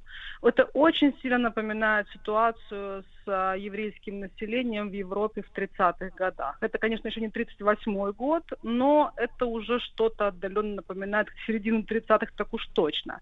И в целом а, вот те вещи, которые мы видим в соцсетях, а, в Турции, пример, который вы привели, это, конечно, примеры а, нагнетения русофобии, и у них очень четкая направленность. Это расчеловечивание. Вы не зря несколько раз э, в подводке использовали слово «человек», корень «человек». Да? Это все расчеловечивание а, русского этноса с тем, чтобы потом можно было оправдать любые зверства, любую форму агрессии в отношении русского этноса или россиян в целом как политической нации. Причем, а, что э, примечательно, это не впервые в истории происходит. Э, В ходе перед, точнее, всеми крупными войнами, которые велись э, с российским государством, всегда в Европе искусственно повышался градус русофобии. Есть огромное количество источников исторических, которые показывают, как Германия, Франция, начиная там с э, конца XVIII века, использовали вот эти вот э, свои пропагандистские СМИ, а Бисмарк считается одним из отцов пропагандистских СМИ, кстати говоря, и даже был такой термин введен «рептильная пресса», означающий, что правительство заказывает нужные материалы нужным газетам, все это на ура отрабатывается и, соответственно, формирует общественное мнение, для чего, собственно, СМИ и существуют. Все это уже многократно было. Но если мы рассуждаем о корнях этого явления, то корни уходят вглубь веков. Э, Я, наверное, условной точкой отсчета вот такой вот этнофобии э, в отношении к ну, не к русским э, как к этносу, а скорее к иноверцам, то есть тем, кто придерживается иной веры или иной, иной формы веры. Это, конечно, раскол церкви в XI веке, с тех пор все это идет. Особенно ситуация стала неприятной Западу а, в период, когда Россия стала Третьим Римом после падения Византии, и для католиков православные э, ну, до сих пор, в общем-то, являются еретиками. Это Да, Наталья Ивановна, реалии. Наталья Ивановна, Да, ну да. в, это, в этой связи, вот смотрите, вопрос какой. Да. Мы э, оцениваем ситуацию, ну, я с человеческой точки зрения, естественно, да, я, конечно, поднахватался у уважаемых докладчиков за годы работы на радио разных, так сказать, э, каких-то вещей, но, тем не менее, я остаюсь обывателем, и с обывательской точки зрения так гляжу, ну, вот по-народному на события. У нас следующее. Мы пережили, условно говоря, в Советском Союзе м, 70 лет безбожия, да? Вот, то есть мы э, официально вычеркнули религиозную составляющую из общественной жизни, вытравливали ее всеми возможными способами из сознания, хотя, конечно, на, так сказать, на глубинном уровне оставалось, да. А после, э, так сказать, объявления новой России э, тоже не произошло ведь сращение церковью с государством, то есть мы не вернулись на дореволюционные э, какие-то основы, да, у нас до сих пор свобода вероисповедания абсолютно, э, и школа отделена от нее, как бы кто там не говорил про уроки этих, так сказать, э, религиоведческие, ну и так далее. И как бы религия существует отдельно, и очень много людей, я вижу это по тем же соцсетям, по общению, да, у нас очень много людей, которые не, не боятся, это очень важно, это подчеркнуть, не боятся и не стесняются, это другой уже аспект, немножко моральный, э, не стесняются признаваться в собственном атеизме, например, да, просто я вижу эту картину, а люди чуть не с гордостью говорят, что они там не ходят к попам и так далее, ни- никуда не ходят, все у них там, так сказать, и так тип-топ, и сами они рулят своей жизнью. Я почему об этом говорю? Потому что внутри общества нет такого, да, вот э, какого-то э, активного, горячего, горячей религиозности. А вы затрагиваете сейчас вещи, которые вот наталкиваясь на эту нерелигиозность внутри российского общества, могут возникнуть, вызвать там недоумение. Какие там, елки зеленые, могут быть к нам претензии с 11 века, если мы вот такие замечательные агностики, атеисты, ну или, так сказать, или удобная формулировка есть у многих. а у меня Бог, а у меня Бог в душе. У меня, у меня personal Jesus там собственный, мой свой собственный, как говорится, усы, лапы, хвост, да. Э, Я, так сказать, к вам не имею отношения. И вот эта вот социальная, а, э, социальная нейтральность религиозная наталкивается на ваши слова, и люди думают, да вы чего? И, соответственно, мы же Да, видим я, тоже... э, Сейчас, сейчас, сейчас, уточню. я договорю, да. И мы видим то же самое, что... м, нерелигиозность в европейских странах, она тоже присутствует, да? Ну, когда там, например, церкви отдаются под э, рестораны, э, там просто в запустении находятся прихожан. Нет, все это видно, да, оно тоже атеистическое, очень атеистическое общество. Но в чем тогда вот это глубинное расхождение, э, значит, вот в менталитете, если даже в условиях э, официально узаконенного атеизма общественного, да, э, тем не менее противоречия остаются вот между нашими, грубо говоря, цивилизациями или, так сказать, э, э, странами. Вот как вы это можете объяснить людям, которые вот в недоумении слушают о религиозной подоплеке этой проблемы? А, Я начала с религии, потому что это одна из ключевых причин, но она, вы абсолютно правы, не является актуальной на сегодняшний момент. С этого все началось. Дальше ситуация менялась сильно, и на первый план выходят цивилизационные различия или вот геополитический фактор, потому что а, Европа в какой-то определенный момент э, столкнулась с колоссальным, огромным по территории государством на Востоке, а, которое действительно огромное, и писали о том, что Россия столь огромна, что это такой огромный зверь, э, холка которого находится в Европе, а хвост в Азии. Это действительно было страшно, потому что все большое пугает в маленькой-то Европе. Плюс еще миссионизм, это стремление жить по своим правилам, это чувство справедливости, на основе которого во многом вершится внутренняя и внешняя политика. Сколько раз российские э, цари, императоры спасали э, чужие им народы от чужих более страшных народов, да, и так далее. То есть вот этот вот фактор, он на самом деле тоже очень важен. А дальше мы читаем Данилевского, который является одним из авторов цивилизационного подхода, который пишет в своей известнейшей работе «Россия и Европа», почему Европа не любит Россию и русских. Там, в общем-то, все это очень хорошо разобрано, и один из его выводов, я вот а, на нем, наверное, бы остановилась, Европа не смогла в ходе целого ряда попыток, э, очень серьезных попыток, превратить Россию в колонию. То есть этот подход, как вот страны метрополии к колониям, мы, нам, нам известен сам подход, да, вот с Россией этого не вышло. Из Россию не получилось использовать как ресурсную базу, как поставщика рабов, как поставщика ресурсов, всего остального. Поэтому мы Россию либо просто боимся перманентно, либо мы пытаемся ее покорить, завоевать и поставить на колени. И отсюда, собственно, во времена Бисмарка появилась эта вот доктрина немецкая геополитическое жизненное пространство на Востоке, которая потом появилась и у Гитлера закономерно, потому что война Вторая мировая это был реванш за проигранную Первую мировую войну, против чего были действия Бисмарка в конце XIX века. У англосаксов еще все интереснее. В американской и британской геополитике а, Россия под ней подразумевают Хартленд, то есть срединную сердцевинную землю, и все американские и британские концепции связаны на то, что Хартленд необходимо покорить, потому что из Хартленда исходит перманентная угроза сухопутного, огромного, неконтролируемого государства. С этим жить невозможно, ее нужно покорить. И вот я сейчас говорю о конструкциях таких ментальных, да, искусственная геополитика, то все, но все это на самом деле через средства массовой информации и другие каналы коммуникации с обществом превращается вот такую вот слепую житейскую бытовую русофобию.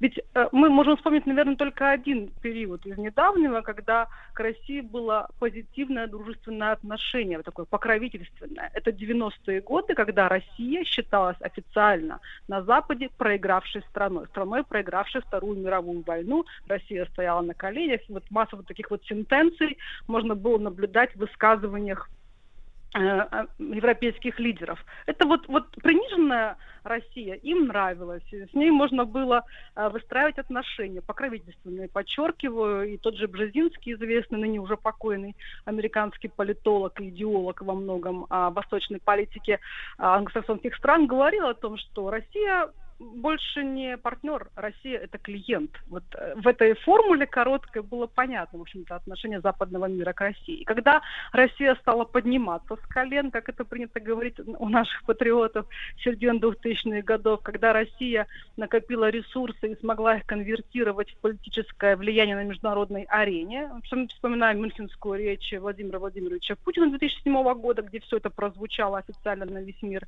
Россию стали резко ненавидеть. Они поняли, что Россия больше не находится в приниженном положении, а дальше включился старый добрый сценарий а, русофобской политики, направленный на то, чтобы в конце концов добиться того, чтобы Россия снова оказалась на коленях, а лучше всего раздробленной и разобщенной, как опять же указывал тот же самый Бжезинский. И все вот, собственно, к этому идет. Э, премьер э, Польши Моровецкий, открытый русофоб совершенно, он прямо заявил, э, что то, что раньше было русофобией, стало мейнстримом и принято в качестве реальности. Это одно из его сравнительно недавних заявлений. То есть Германия э, устами Шольца заявила, что Германия больше не испытывает чувство вины за а, агрессию в адрес Советского Союза во Второй мировой войне. А, то есть фактически Германия уравняла э, действия Гитлера и действия Советского Союза и показала, что теперь Россия виновата там за все грехи, э, в том числе э, специальную военную операцию на Украине, а Германия белая и пушистая. И в Германии процветает русофобия. В- сегодня в таких формах, в которых еще буквально лет пять назад никто даже близко не мог себе такое представить. Наталья Ивановна, но не могу не задать тут вопрос. Вот э, э, мы понимаем, что, э, в принципе, м, обе мировые войны, да, были направлены прошлого века, 20-го, на то, чтобы не дать объединиться, условно говоря, нашим ресурсам и германскому про- про- промы- ну, германской промышленности, потому что остальные участники всей этой, э, так сказать, планетарной драмы, э, ну, американцы, англичане, там, может быть, французы отчасти, они очень боялись этого объединения и как раз делали все, чтобы этого не случилось. В Германии э, нет э, сил, которые, в принципе, понимают, э, что можно объединиться с Российской Федерацией и, в общем-то, в принципе, стать королями земного шара. Вот как, как так удалось сделать, чтобы в- во власти Германии, в, в структурах не было людей, которые бы это, это очевидную вещь понимали и, и проповедовали бы? К сожалению, да, вы абсолютно правы. И в Германии, в свое время в России, я сейчас говорю о Первой, о Первой мировой войне, были люди, которые указывали на этот вот тонкий деспотизм Великобритании, которая делала все, чтобы а, разорвать, не дать, не дать создаться Российско-Германскому союзу. Это так называемая ось а, Берлин-Москва которая фактически расширяет возможности Хартланда, так называемого, и делает вот абсолютно железобетонную ось в центре Евразии, которая фактически может потом управлять миром с точки зрения вот, классической геополитики. Э, Да, действительно, в Германии были такие силы, которые понимали важность союза с Российской, Российской Федерацией, и газопровод э, «Северный поток-2» был одним из элементов этого союза, как мы понимаем, на нем тоже сегодня вот, ну, крест пока не поставили, но ситуация не та, когда можно говорить о том, что вот он сегодня-завтра заработает. Это очень тонкая политика, которая проводилась не одно десятилетие, а это весь период после Второй мировой войны, когда США воспитывали в Европе проамериканскую элиту разными способами. Подсаживали а, своих кадров, обучали, программы Сороса, все что угодно. Тут можно до бесконечности об этом говорить.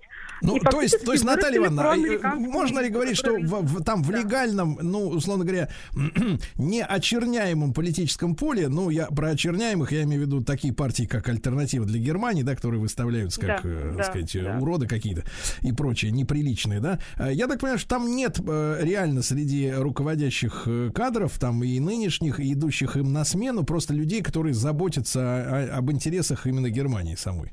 Вы знаете, вот э, из партий, которые себя позиционировали как плюс-минус более или менее правые, еще недавно раздавались голоса о том, что необходимо сделать то, чтобы сохранить отношения с Россией, не допустить русофобских настроений, но и сейчас эти голоса смолкли. Сейчас в Германии встретить открыто высказанное официальное мнение какого-то политика а, в поддержку России невозможно. Это реалии последних месяцев, к сожалению, к огромному. В этом смысле у англосаксов можно сказать, что получается. So Ну и что возвращаясь... Но получается. Да, э, Наталья Ивановна, и возвращаясь к этой истории э, с туроператором Туй, который, значит, э, требует не селить э, отдыхающих из России в тех же отелях, где отдыхают белые люди, большие белые господа. Э, Как вам кажется, на бытовой уровень это действительно распространилось, вот эта и- история брезгливости, э, э, расизма по отношению к тем, кто э, и родился, живет в России. И что самое потрясающее, это ладно, те люди, которые сейчас живут, они как будто несут коллективную ответственность. Но те, кто 20 лет тому назад уехал, там 30 лет,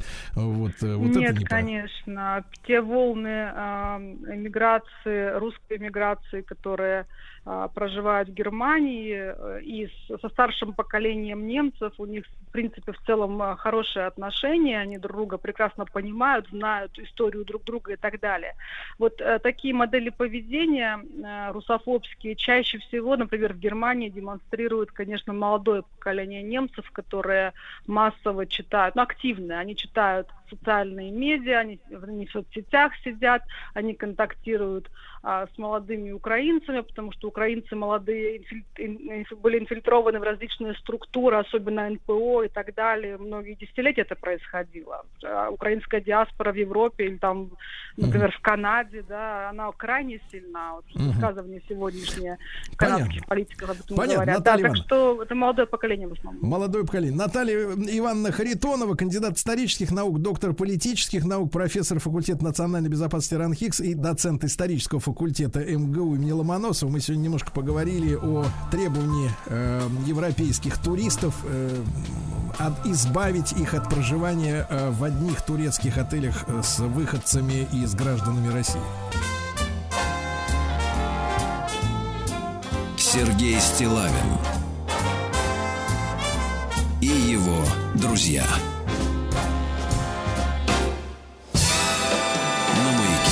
Дорогие товарищи, э, вот э, вот проверочный вопрос. Проверочный вопрос и Владиславу Александровичу. А, э, если вы э, знаете слово контики, значит, вы понимаете, чему мы посвятим сегодня в этой части нашей программы разговор, потому что мое, мое детство прошло, э, конечно, в обнимку с телевизором по выходным дням, и я там э, достаточно регулярно слышал это слово, а контики — это плод который м, э, ровно э, 75 лет тому назад, в 1947 году, да, отправился из перуанского порта Кальяо, э, так сказать, э, через океан в Полинезию, да, и руководил этой экспедицией знаменитый путешественник Тур Хейердал. Эту фамилию вы хорошо знаете, да? А Контики это название плота. И так получилось, что сегодня не, не только эта дата, но и вот в апрельские дни 2002 года тура не стало. То есть вот 20 лет назад нет с нами этого человека. Мы хотим э, почтить его память и, и поговорить об этом путешествии. Ну и я безмерно рад приветствовать в нашем эфире Николая Николаевича Дроздова, ученого-эколога, био- биогеографа, доктора биологических наук, профессора географического факультета Московского государственного университета, естественно, телеведущего, которого мы любим, знаем, путешественника, популяризатора науки. Николай Николаевич, доброе утро, дорогой. Добрый день, добрый день. Это Вячеслав, да? Это э, э, Вячеслав чуть позже. Сергей. Сергей. Да-да-да. да. Ага, ну, радио есть радио, правда? Конечно. Николай Николаевич. Да. А, Николай Николаевич. Приветствую вас. Да-да-да. Очень рад нашей встрече новой. Николай Николаевич, вы же были знакомы лично с туром. Ну, конечно, несколько раз мне приходилось даже ассистировать ему здесь а, во время его вот двух визитов. А, Ну, он больше двух раз был у нас. Но вот последние два визита его были в МГУ для получения почетного звания профессора, доктора а, Московского университета. Это э, уже дело а, ректора было, понимаете? Да. Поэтому Николай на, Николаевич, на а уровне какое... ректора мне поручали а, за ним, значит, а, ну, так сказать, ухаживать в том смысле, что ну, помогать ему. Вот с утра, например, утром а, он поселялся в квартире на ректорской квартире. М, значит, у ректората есть гостевые квартиры, которые поселяют почетных гостей. Прямо в главном здании МГУ. Мне было поручено просто с завтрака и до а, ужина, так сказать, сопровождать а, Тура Хейрдала, а, помогать ему и в переводах, и во всем. Ну, это было по несколько дней всего.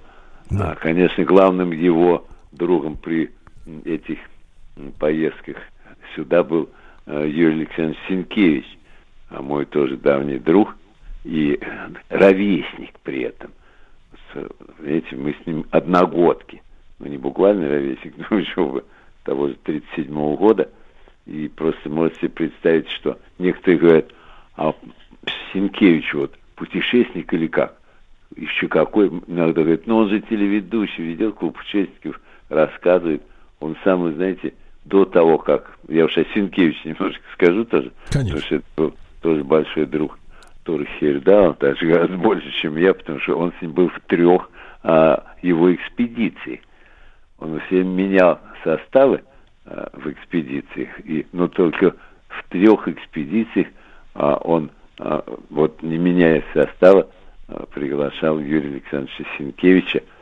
Так что это были три настоящих путешествия выдержать с Артуром Хейердалом. Это, это для него, конечно, был большое испытание, но еще до этого Юрий Александрович Сенкевич провел зимовку в Антарктиде. Я, например, бывал в Антарктиде, знаете, ну, в разгар тамошнего лета, в январе месяце, когда там солнышко светит, а он год, год, год там просидел, вот годичная командировка у него была, э, когда, и он был врачом там, уже по окончании медицинского института, это Сенкевич.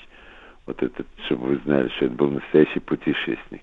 Конечно. Мой ровесник, к сожалению, ушедший из жизни уже вот э, почти там 15 лет тому назад.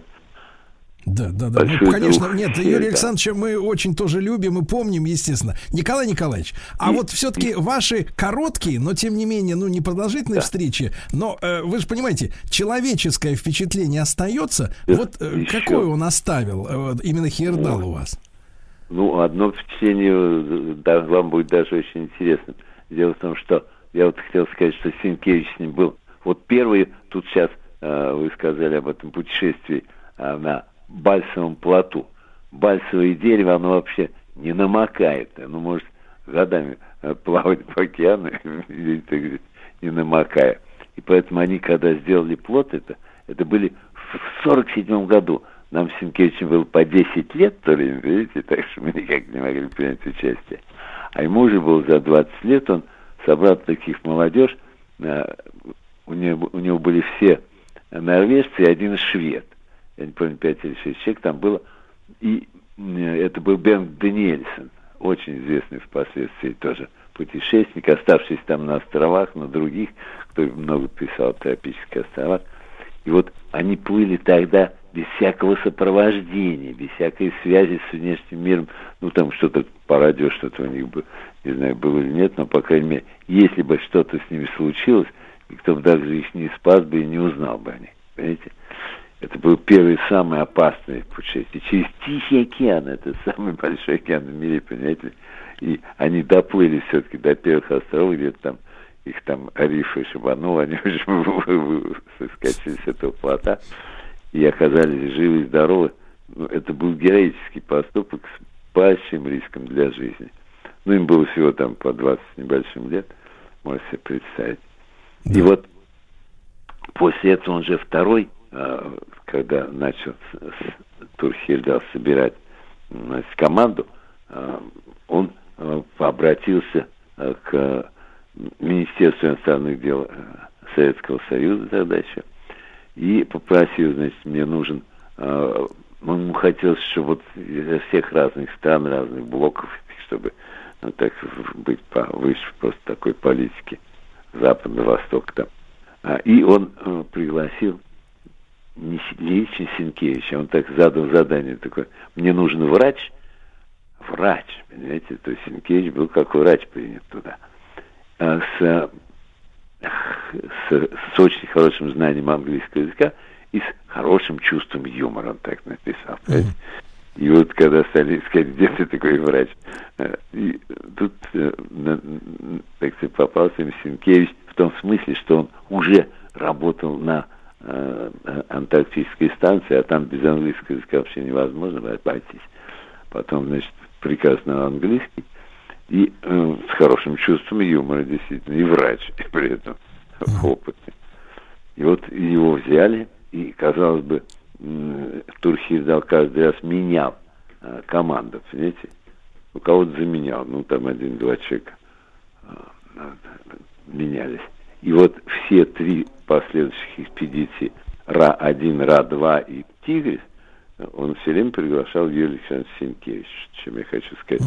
Наш- Николай наш Николаевич, ну это с да. другой стороны понятно, потому что человек уже знает историю болезни, да, и, так сказать, э, может э, э, профессионально про- про- отслеживать, так сказать, какие-то проблемы. Это логично. Да-да-да.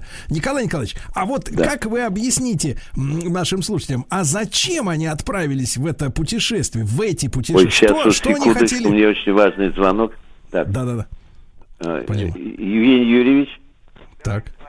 Да-да, я э, где 12-15 я буду готов, да? Э. Технический звонок, ничего страшного.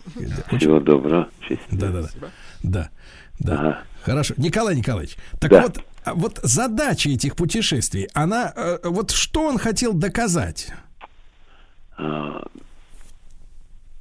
Он, он, каждый раз что-то доказывал, именно не просто. Да. Ну, вот взять и поехать, как путешественник. Да, вот вы видите, мне что-то так быстро. Ай, Я не успел сказать человеку. Так, Ничего, ничего, Ну, Николай ладно, Николаевич, потом. мы ему перезвоним. ладно, ладно. Вы ему не перезвоните. Ладно. Не. Так, значит, это мне сегодня он, не хочется говорить даже. Торжественное заседание. да.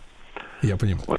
И, значит, э, Да. каждый раз ставил какую-то важную научную задачу. Могли ли Да. а, индейцы, или местные жители а, Южной Америки а, попадать на острова Тихого океана, создавать Да. там поселения какие-то, и все. Все с ума сошли. Как они, у них нет никаких плавательных средств, а, кроме таких плотов каких-нибудь. А вот если на Бальсовом плоту, и, вот они плыли э, вверх шест, не помню точно сколько времени, но, конечно, любой другой плод бы а, развалился, промок бы и все такое. Это выручило бальсовое дерево, толстые стволы.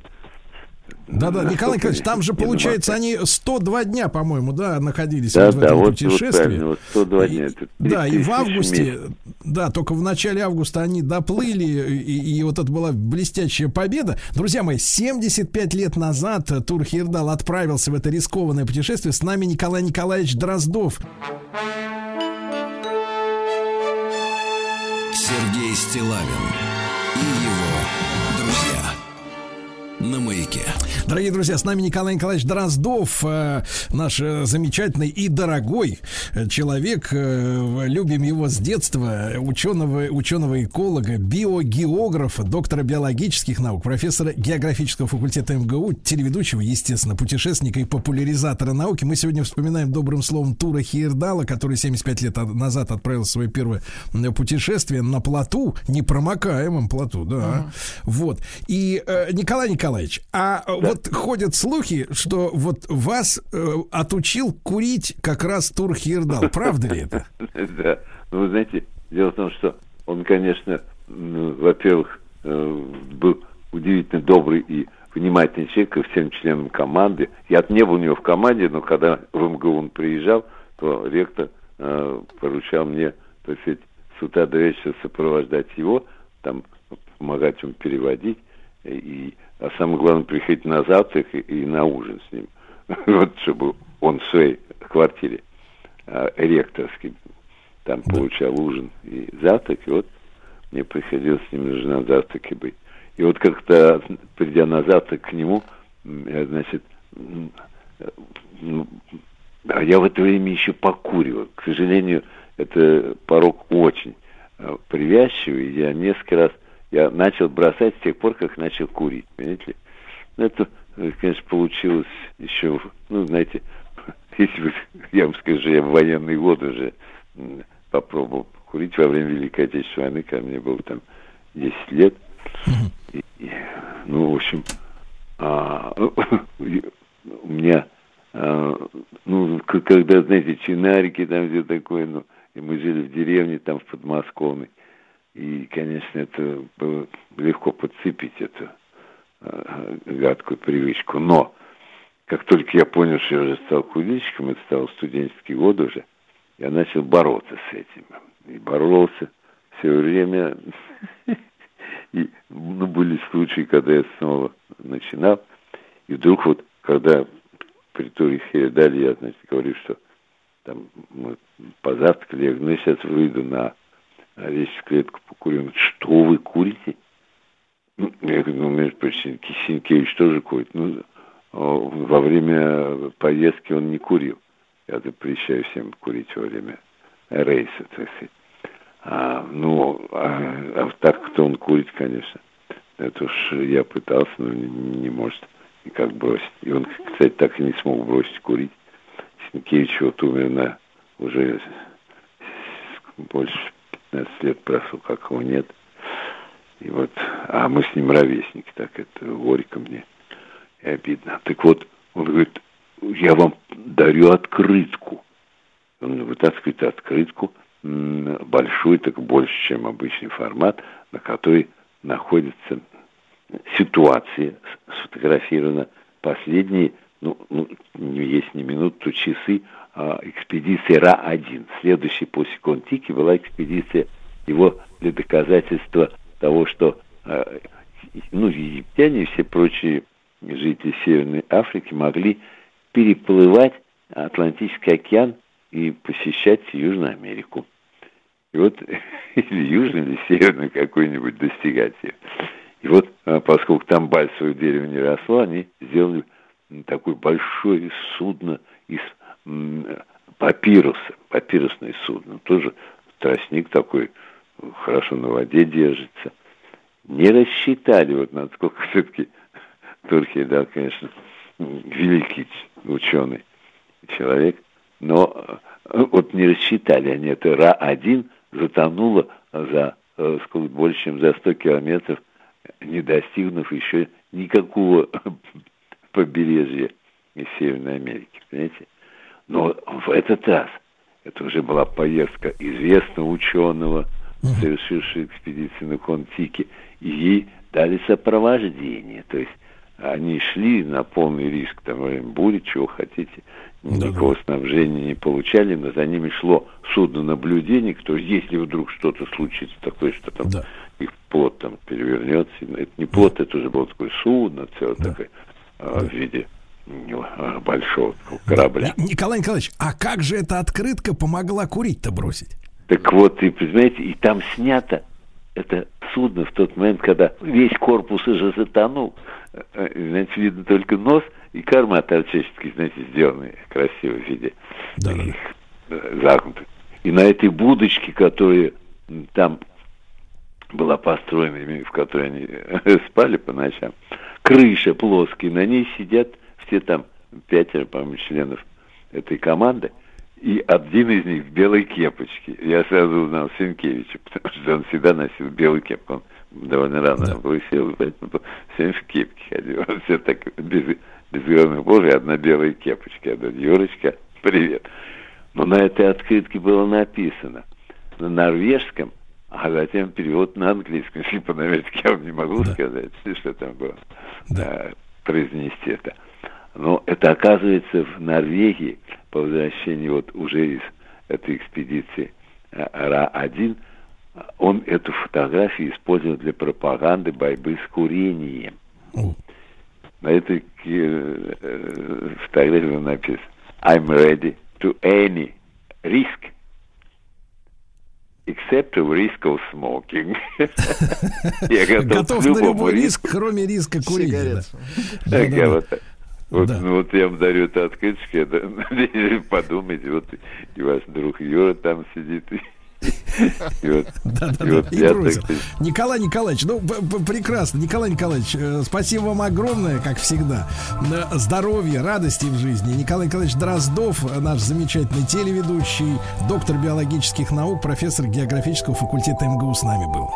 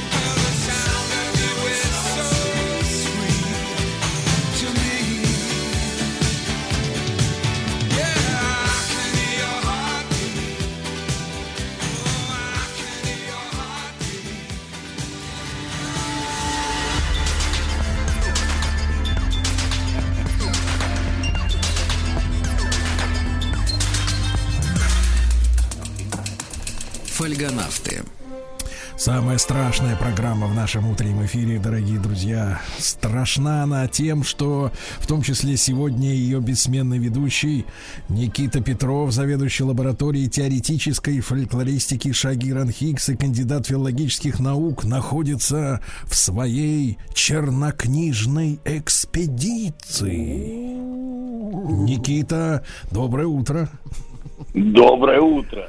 Не Никита- совсем чернокнижный, но далеко. Куда, куда вас занесло сегодня? А Калмыкия, Элиста.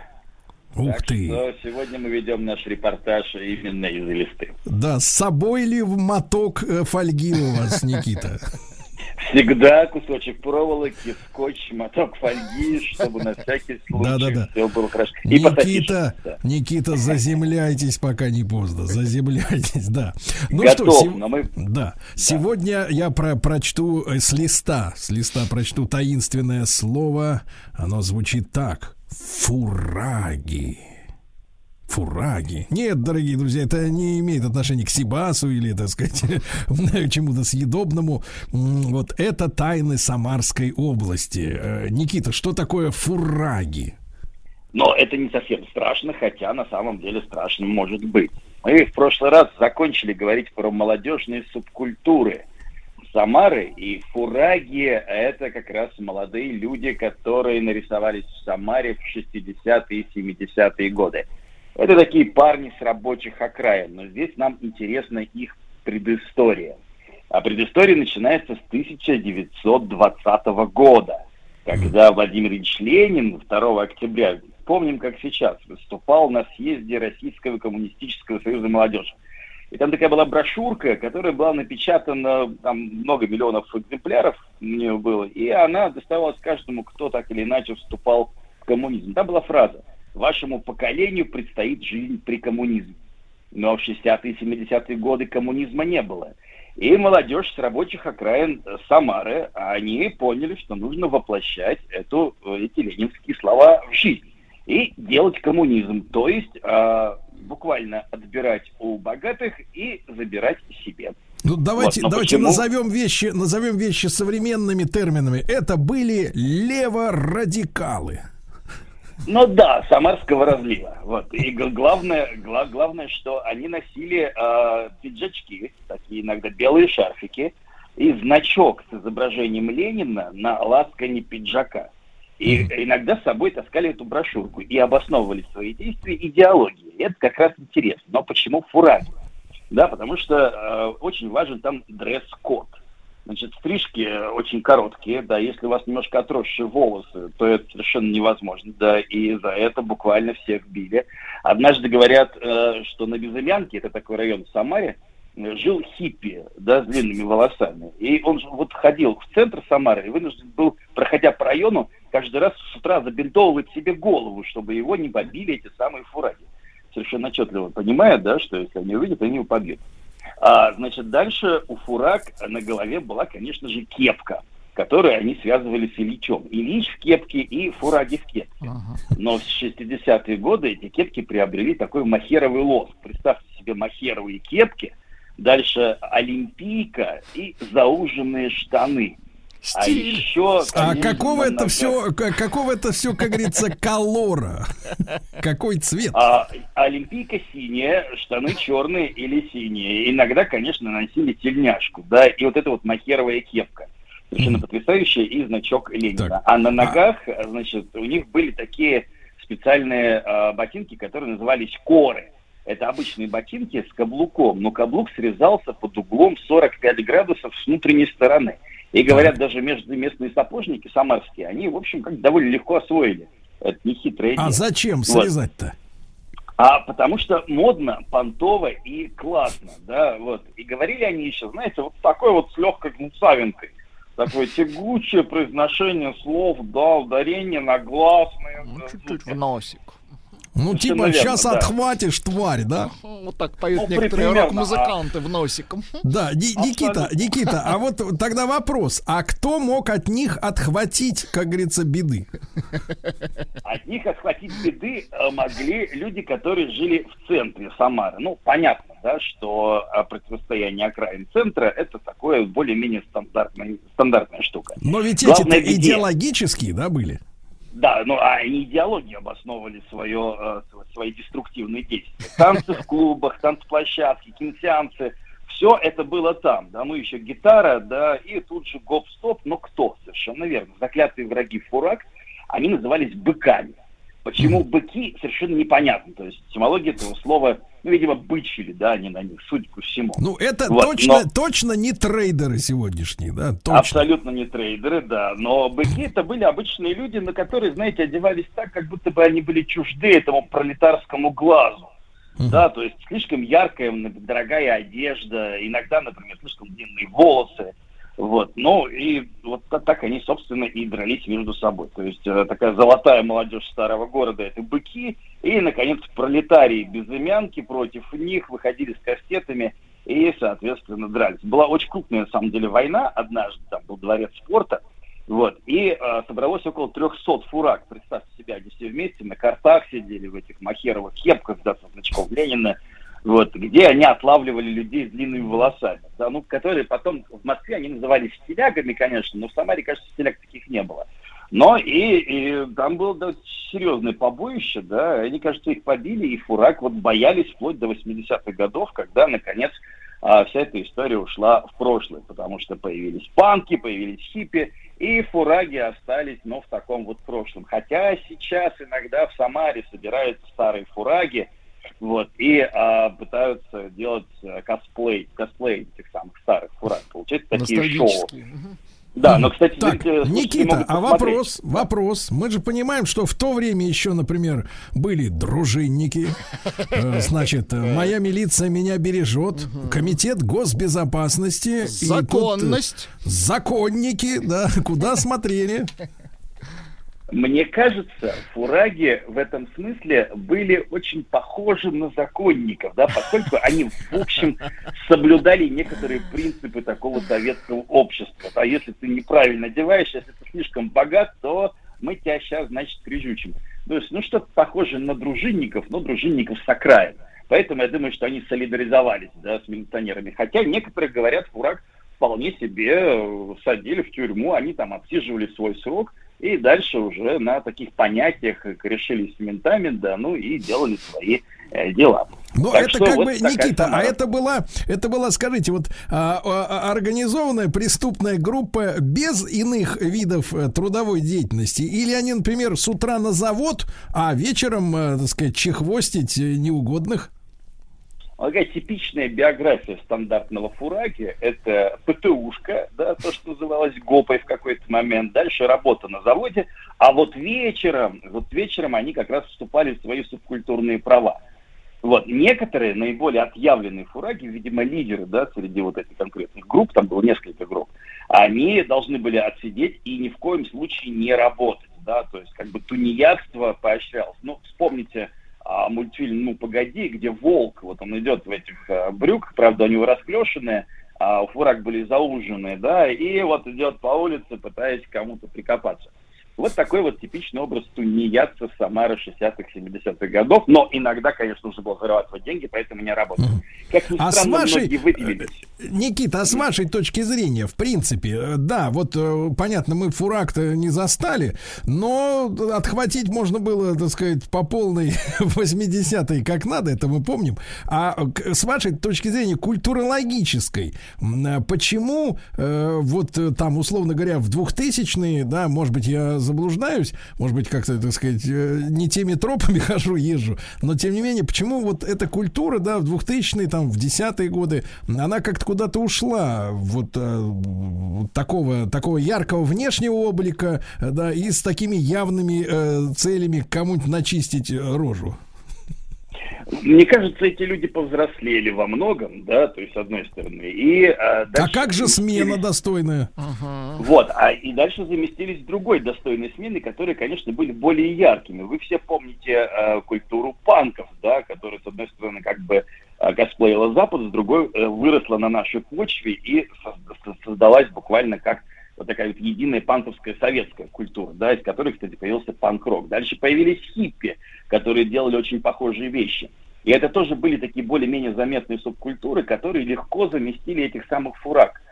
Потому что, ну, надо же ориентироваться на моду, да, а Тренды, мода, вот, да. вот она пришла, тренды.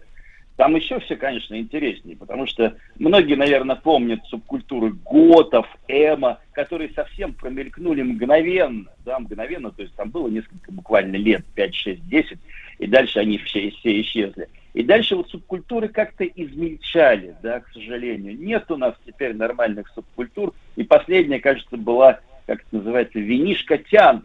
Да, это девушки, которые на подоконниках пили, пи- пили винишко. да, Погодите, пели- погодите, так, так, так, с этого места давайте размотаем фольгу обратно. С ушей снимем, да. Никита, а вот э, э, Тян это, это как бы мультяшные такие вот э, персонажи, что ли? Да, это девочка из Да, мультфильма. да, то, то- то- то- то есть это девочки из мультфильма, которые накрашены, которые очень миловидные, которые собирались на подоконниках, чаще всего в университетах, Ну, а иногда накра- в ну, ПТУ. погодите, погодите, тут ведь на- накрашенные как? Как гетера или под мультфильм? Или на Под продажу. мультфильм, конечно же, под мультфильм, да, в этом смысле. Это очень важно было, да, важно представлять себе, а, что такое тян, да.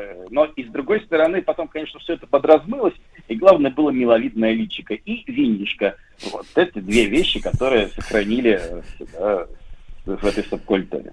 Так, и, и потом они, соответственно, сейчас вы как, как человек ученый, да, как человек вооруженный э, фольголокатором, вот, э, не видите, да, такого яркого какого-то явления. А вот мы можем провести параллели, например, с, э, ну, э, с каким-то с выродившимся, условно говоря, массовым искусством, а, опять же, ставшим, например, политкорректным, да, когда э, по, по разнарядке оно насыщено разного рода меньшинствами, условно говоря, вот тут даже читал, э, значит, откровение Илона Маска, который объяснил падение популярности Netflix э, на Западе тем, что он назвал там термином э, 30-х годов woke content, э, что в 30-е годы прошлого века обозначало, ну, равноправие негров, а теперь, значит, что, мол, туда на- на- на- насади- наса- на- насадили э, всех, так сказать, обиженных, оскорбленных, вот, и, и люди отказываются рублем, долларом, вернее, спонсировать эту вот новую э, такую бульонную культуру, когда всем как бы хорошо, все такие друг перед другом извиняются, а нет вот э, сердцевины, да, лидера нет, получается, да, и, и с него не хочется брать пример этим молодежи, ни- никому.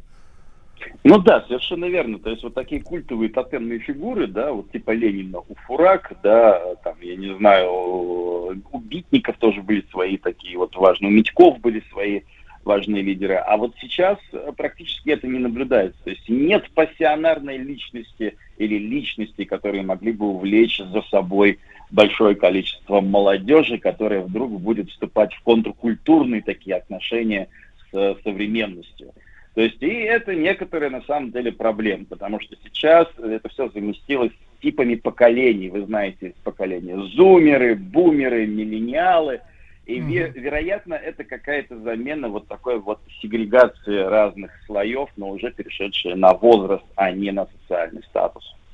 Это какой-то эйджизм, понимаете ли, да, пользуясь Да, да, да. и формулировкой. Эта теория очень, очень популярна, по крайней мере, в таких э, ну, научно-популярных передачах, потому что там правда, что бумеры и зумеры все-таки отличаются, отличаются от миллениалов. Как шестидесятники, помните, вот были в какой-то момент, но вот теперь уже совсем другое. Да, да. Так что поколенческая Никита, Никита, а еще у нас ведь с вами есть Самара вообще, мне кажется, такой отдельный совершенно пласт вот этой культуры, да? Я знаю, что вы не понаслышке изучали призрак на улице Водников. А не понаслышке, но по разговорам. Сам не видел, но рассказывает. Значит, Так. э, говорю, классический призрак, просто, просто классика. Улица Водников, 55. Там когда-то стояла часовня. Это такой типичный элемент подобного рода легенд. да. Ну, потом поставили здание, здание заброшено. И вот в этом доме жильцы в какой-то момент стали замечать, что какая-то старуха заглядывает в окна. Старуха, значит, с одним глазом, у нее прорезь вместо рта. Ну, Вот она горбатая, да, и фигура ее прозрачная. Сквозь ее вот эту фигуру проглядывают очертания соседней улицы. Говорят, что рядышком с часовней было кладбище. И, собственно, дом поставили прямо на могилу бабушки. И неупокоенная бабушка ходит и заглядывает в окна, грозя пальцем, говоря, что так делать нельзя. Некоторые утверждают, что ее видят до сих пор. Так что тут шапочка из фольги нам нужна. Надо замотать ее обратно и продолжать на улице Водников 55 наблюдать за этим призраком. Это серьезно. Наметим, да, серьезно. наметим. А что касается областных историй, Никита, ведь, наверное, и область тоже богата, э, так сказать, вот этими вурдалаками-то. А область совершенно прекрасна. То есть не только Самара, совершенно верно, да, но и вся область. Говорят вообще, что под Самарой и под Жигулями в Самарской области есть некоторый такой подземный таинственный город, который построила много лет назад древняя цивилизация. Некоторые сталкеры, они пытаются туда попасть, и даже у некоторых получалось. У них были видения, и, собственно, по этим видениям мы сейчас и рассказываем. Говорят, что это некоторая база инопланетян. Там есть машина-перемещатель в другие измерения, в другие миры, и в другие времена. Вот, и один человек, местный краевед, ну, видимо, когда-то он был краеведом, сейчас, видимо, он визионер. Вот он писал, что э, когда-то, когда-то люди начинали освоение Земли, вот, и они были большими и классными, и обитатели планеты обладали большими знаниями и умениями. Потом случилась катастрофа, и все это засыпало, а подземный город остался. И вот очевидец заблудился, попал в какую-то пещеру, из пещеры в тоннель. И дальше он пришел к развалинам какого-то огромного города, где были непонятные дома, непонятные механизмы и даже существа, которые были похожи на насекомых, застывших в глыбах чего-то напоминающий лед. Вот он вышел наружу, да, и всем стал рассказывать. И в итоге появилась история, что как раз под Самарой есть еще один свой подземный город, который во многом, конечно, а, по технологиям, да, как мы знаем, куйбышевские заводы вот, Самара наследовала. Так, так, так. А, Никита, я чувствую у вас какое-то несколько э, снисходительное отношение к визионерам. К, к, э, научным сотрудникам. Ну, Ну да, то есть скорее паранормальные сотрудники, и поверьте, со, со всем уважением и с радостью мы с ними разговариваем. Вот один такой, кстати, рассказывал еще про э, Жигулевский Стоунхедж. Значит, Деревня Жигули, известное название, да, там 11 километров от нее есть гряда кругов на поле. Вот, и эти круги, они действительно, как, ну, похожи на ромашку в центре. Большой круг, ну, и там э, шесть кругов вокруг.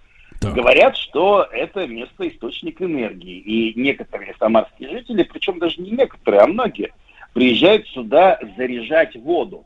То есть, когда Кашпировский закончил свою, деятельность, да, воду заряжали вот самарцы около этого Стоунхеджа.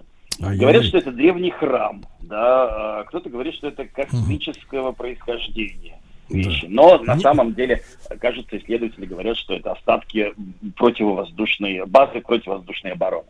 Так, ну это надо своими глазами видеть. Никита Петров э, сейчас э, в Калмыкии находится, правильно? Тоже где-то, так сказать, что-то разнюхивает, э, так сказать. э, Бороздит. бороздит. Друзья, вы увидите человека в фольге. Это наш человек, не обижайтесь, пожалуйста. Почти визионер. Никита Петров, э, зав. лаборатории теоретической фольклористики Шангира, э, Шагиран Хикс, кандидат филологических наук в нашем цикле «Фольгонавты».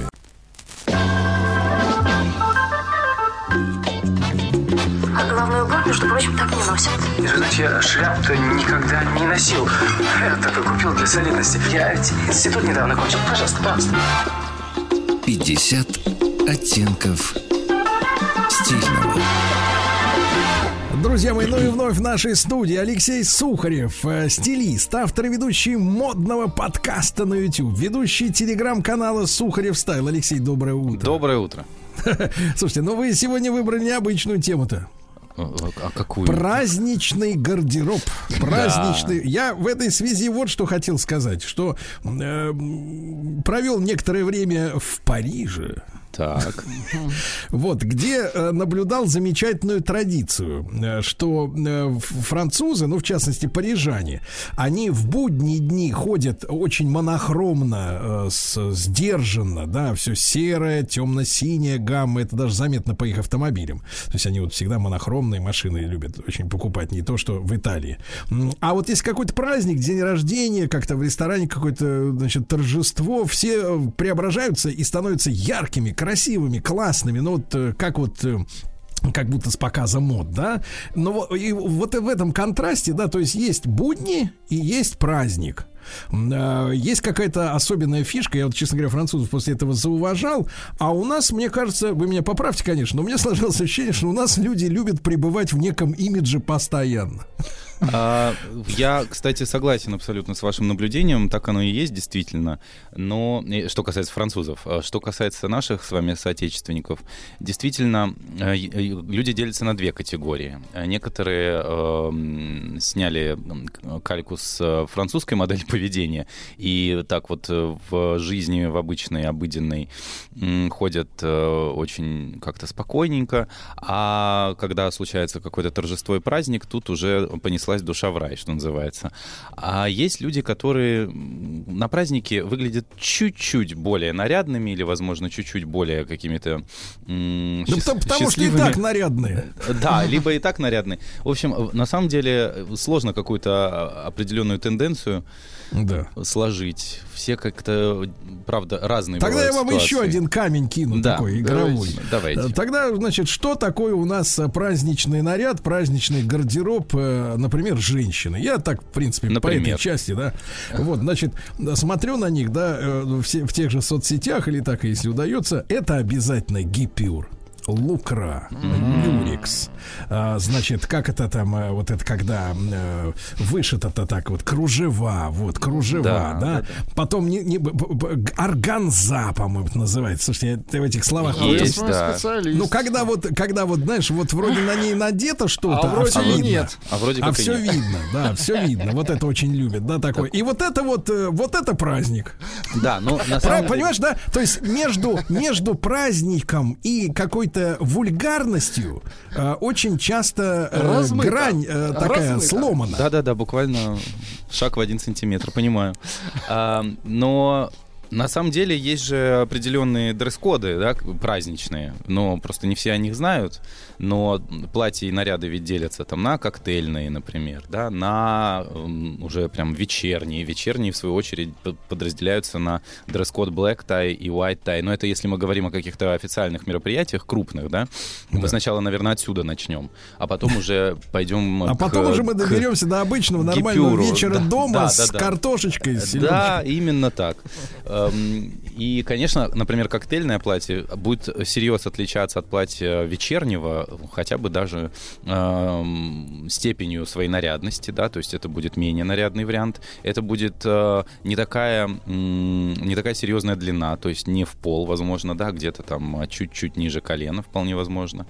А, И если мы говорим про white tie, там совсем все серьезно и сложно, и такой дресс-код на самом деле редко встречается в наших широтах. Так, в основном для э, мероприятий таких торжественных, будь то там какая-нибудь премия, премьерный показ э, чего-либо, презентация, выбирается либо дресс-код коктейль, либо дресс-код black tie, да, который подразумевает мужчин в смокингах и в лаковой обуви, а женщин, да, соответственно, в вечерних платьях. Значит, как определяется вечерность платья? Вот все, что вы Да. перечислили, вот гипюры а, и все вот эти прелести, все это, конечно же, должно быть. Желательно не все вместе, а что-то одно.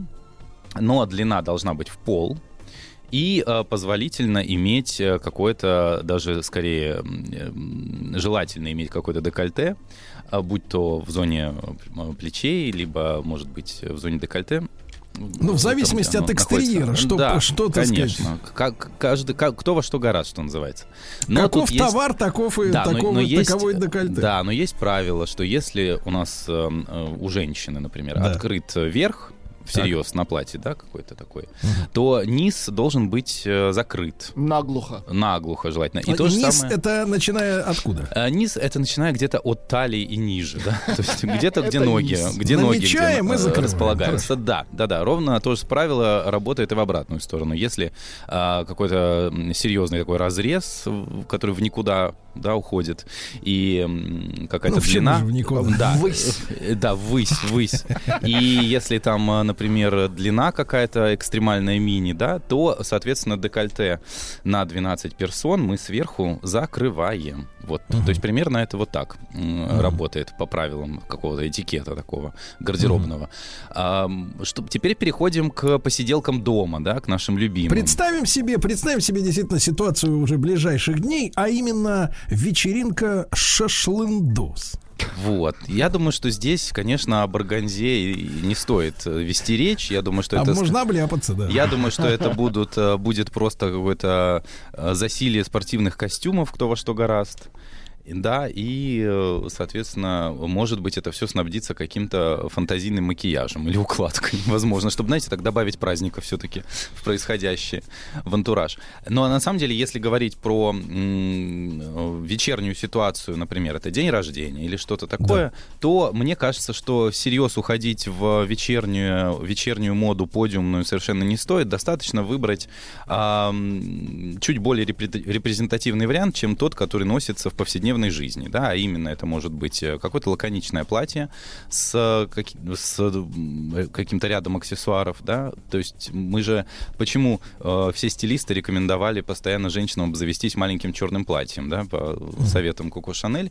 Почему? Потому что это такой э, холст, на котором можно рисовать все, что угодно. Все зависит от того, какими аксессуарами это платье разбавляется. И оно может видоизменяться от вечеринки к вечеринке и до неузнаваемости фактически, да. И в этом смысле это хорошее вложение в гардероб, хорошая инвестиция. Чем покупать каждый раз новое платье себе, это же можно разориться, правда?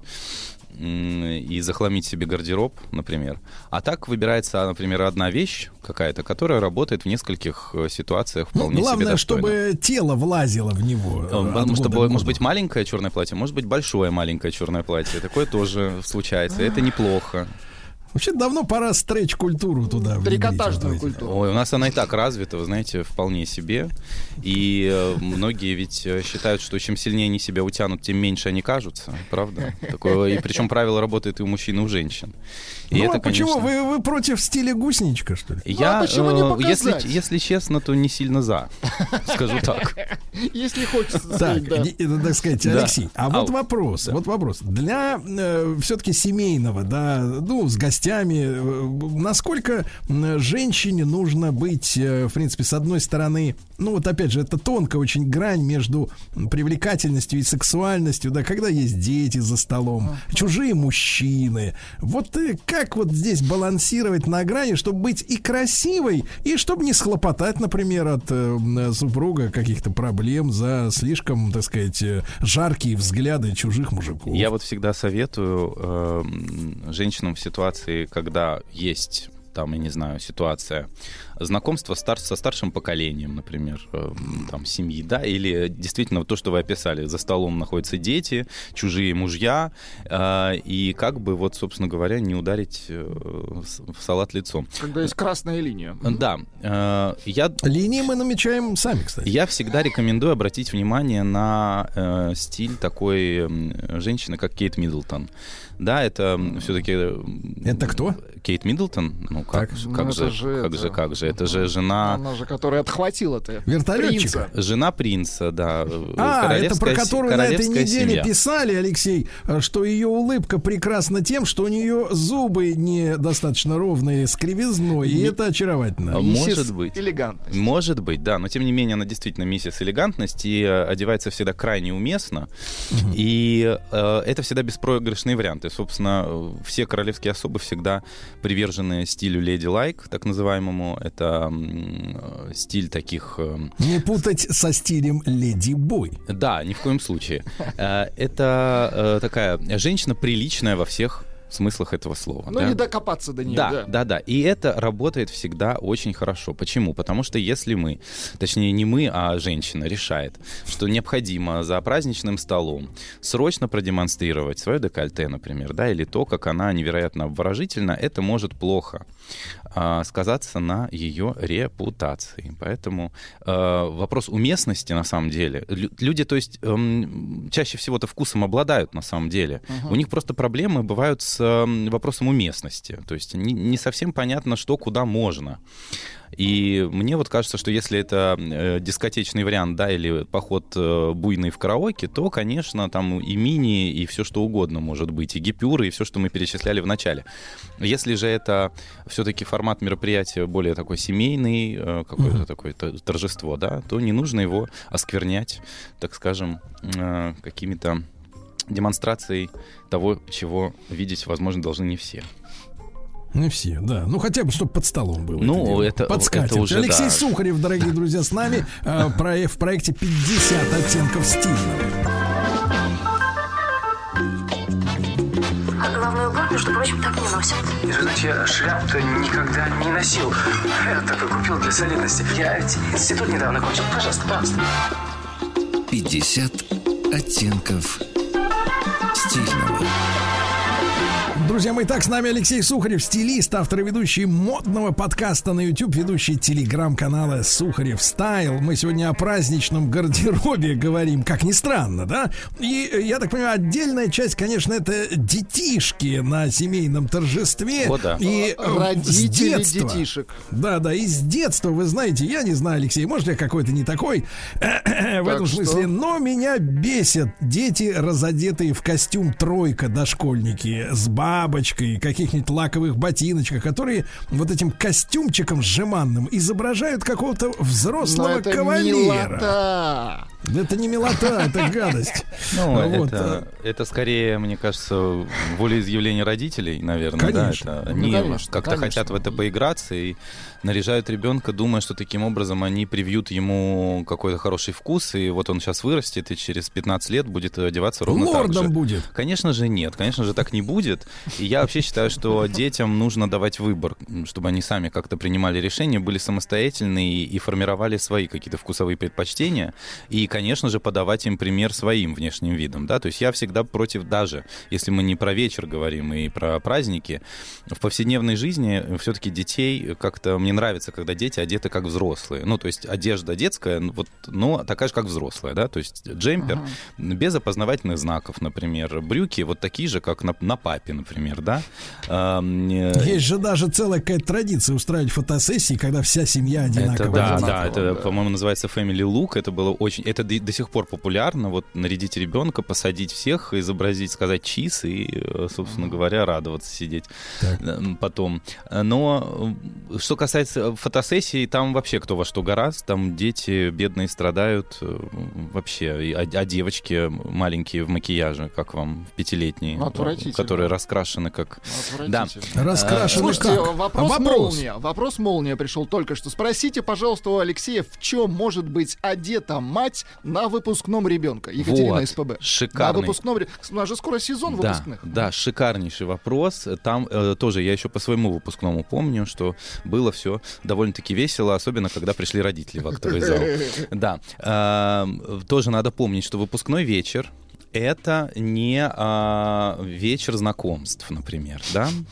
Это не повод показать свои достижения а, в э, Фитнесе. фитнесе, да, в, в сфере фитнеса, к примеру. А, Это чаще всего мероприятие. Во-первых, это праздник не, не ваш, да, это праздник детей. А, Это праздник, точнее, не детей уже, это подростков, назовем их так, почти взрослые. А, Это все-таки какой-то праздник, м, прошу прощения, невинности, наверное, да, такой бал. И здесь важно соответствовать Эти э, всем последний этим... всхлип невинности. Конечно, и вот именно так, Прощальная, именно да. так. Поэтому важно соответствовать э, этим всем референсам. Если, э, значит, в чем мамам лучше всего отправляться? Во-первых, закрывать колени. Даже если они чудесные и гораздо лучше, чем у, дет- у- у девочек. Такое бывает. А, Поэтому лучше их, конечно же, прикрыть. Избегать э, каких-то опасных декольте, опять же. Не переборщить с макияжем. Все-таки, да, как-то в сторону какой-то естественности, возможно, шагнуть. А Что касается цветову- цветовых решений, я считаю, что Поскольку выпускной это праздник, это торжество, и оно чаще всего такое, не всегда это вечером происходит, можно избегать черного. Это тот самый случай, когда м, благодаря времени году да, и времени проведения праздника можно воспользоваться, например, пастельной гаммой какой-то, да, то есть разбеленные весенние оттенки, то, что нужно. В общем, А если говорить, например, о наряде выпускниц, помните, некоторое время назад был скандал с украинской выпускницей, когда, когда Да. девочка 17-летняя надела наряд а-ля Моника Белуччи, ну, Моника-то она такая женщина в теле, да? Она ну да, ну да, и она не выпускница. Да. Да, и потом у нее взгляд-то, извините меня, все-таки зрелой женщины с чувством достоинства. А когда это на э, за таком э, ребеночке, да, вот таком э, пубертатном э, смотрится, вот это прозрачные все, опять же, вот эти органзовые вот эти Ат- ткани. атрибутика. Когда человек вроде одет, а он голый. Как вам вот это вот, Э, Алексей? Ну как, как? Я помню этот скандал очень хорошо. Кстати, уже много лет прошло, я вот сейчас вспоминаю. Мне кажется, это лет 10 назад было, мы до сих пор это помним. Представляете? Это был шок. Это был, это был шок, правда. Но я могу сказать, что история вот павлоградской э, выпускницы это не единственный кейс. На самом деле их очень много а, таких ситуаций. Просто не каждый из них так хорошо залетает в сеть. А, э, что я могу сказать на этот счет? Я могу сказать, что все-таки задача родителей проконтролировать уместность наряда их ребенка на выпускном вечере. Потому что, безусловно, дети находятся в таком возрасте, когда они хотят себя выражать, когда они хотят проявляться. У них там есть, может быть, у девочек задача все-таки закадрить какого-то давно им понравившегося мальчика. Ботана. Да, да, да. И, и в ход идет уже все, что угодно, и даже гипюр на голое тело. Но э, задача родителей, конечно же, эм, ну, не в назидательном каком-то ключе говорить, что нет, ты пойдешь в костюме синего чулка и будешь выглядеть как протокольная э, особа. Нет, конечно же, так не надо. Нужно просто как-то эм, элегантно так проконтролировать вопрос, да, и в случае, если дитё все-таки тянется к лифчику с трусами в, качестве нарядно выпускной, а как-то обратить э, внимание его взор на более э, женственные, более невинные, может быть, наряды, все-таки Алексей, объяснив. а вот вам не кажется, что в этом проблема, это такой отдельный, честно говоря, большой Да. разговор, но Мы- я неоднократно в соцсетях с этим сталкивался. Женщины не очень хорошо сами понимают э, м, мужской взгляд на их э, эротическую привлекательность, да, не Да. очень хорошо. На- ну, что мужчина ценит, а ш- на, к чему равнодушен, и поэтому при выборе м, собственного наряда они не, не, да- не отдают себе в часто отч- отч- отчета, да, отчета, э, как от какое-то впечатление произведет нас- по-настоящему на людей вокруг. Э, Ну, конечно, взгляд на женскую привлекательность у мужчин и, собственно, у обладательниц этой привлекательности разный. Э, И часто э, женщина уже, правда, пускается во все тяжкие, и все, все, все, все орудия идут в ход, да, и это, конечно, чаще всего отпугивает, на мой взгляд, то есть это не привлекает. И опять же, вопрос в качестве внимания, которое женщина хочет к себе привлечь, да. Э, Оно же ведь разным бывает. Могут из маршрутки посвистеть, правда? А могут эм, предложение сделать руки и сердце в этот же самый вечер. Это все зависит от, э, от, от степени Да. Ну, мы в любом случае, Алексей, призываем к умеренности и к уместности. Безусловно, правильно? конечно, конечно, во всем А если вы, товарищи, мера. не можете понять, насколько это умеренно или уместно, так заходите к Алексею Сухареву. Или его, задавайте так мне вопросы в директ, я всем отвечаю всегда. В директ, конечно, и в телеграм-канале можно задать, Да-да-да, правильно? конечно. Сухарев стайл. Конечно, Э. Алексей, ну, спасибо вам огромное, до новых Спасибо, встреч. до скорого. Еще больше подкастов «Маяка» насмотрим.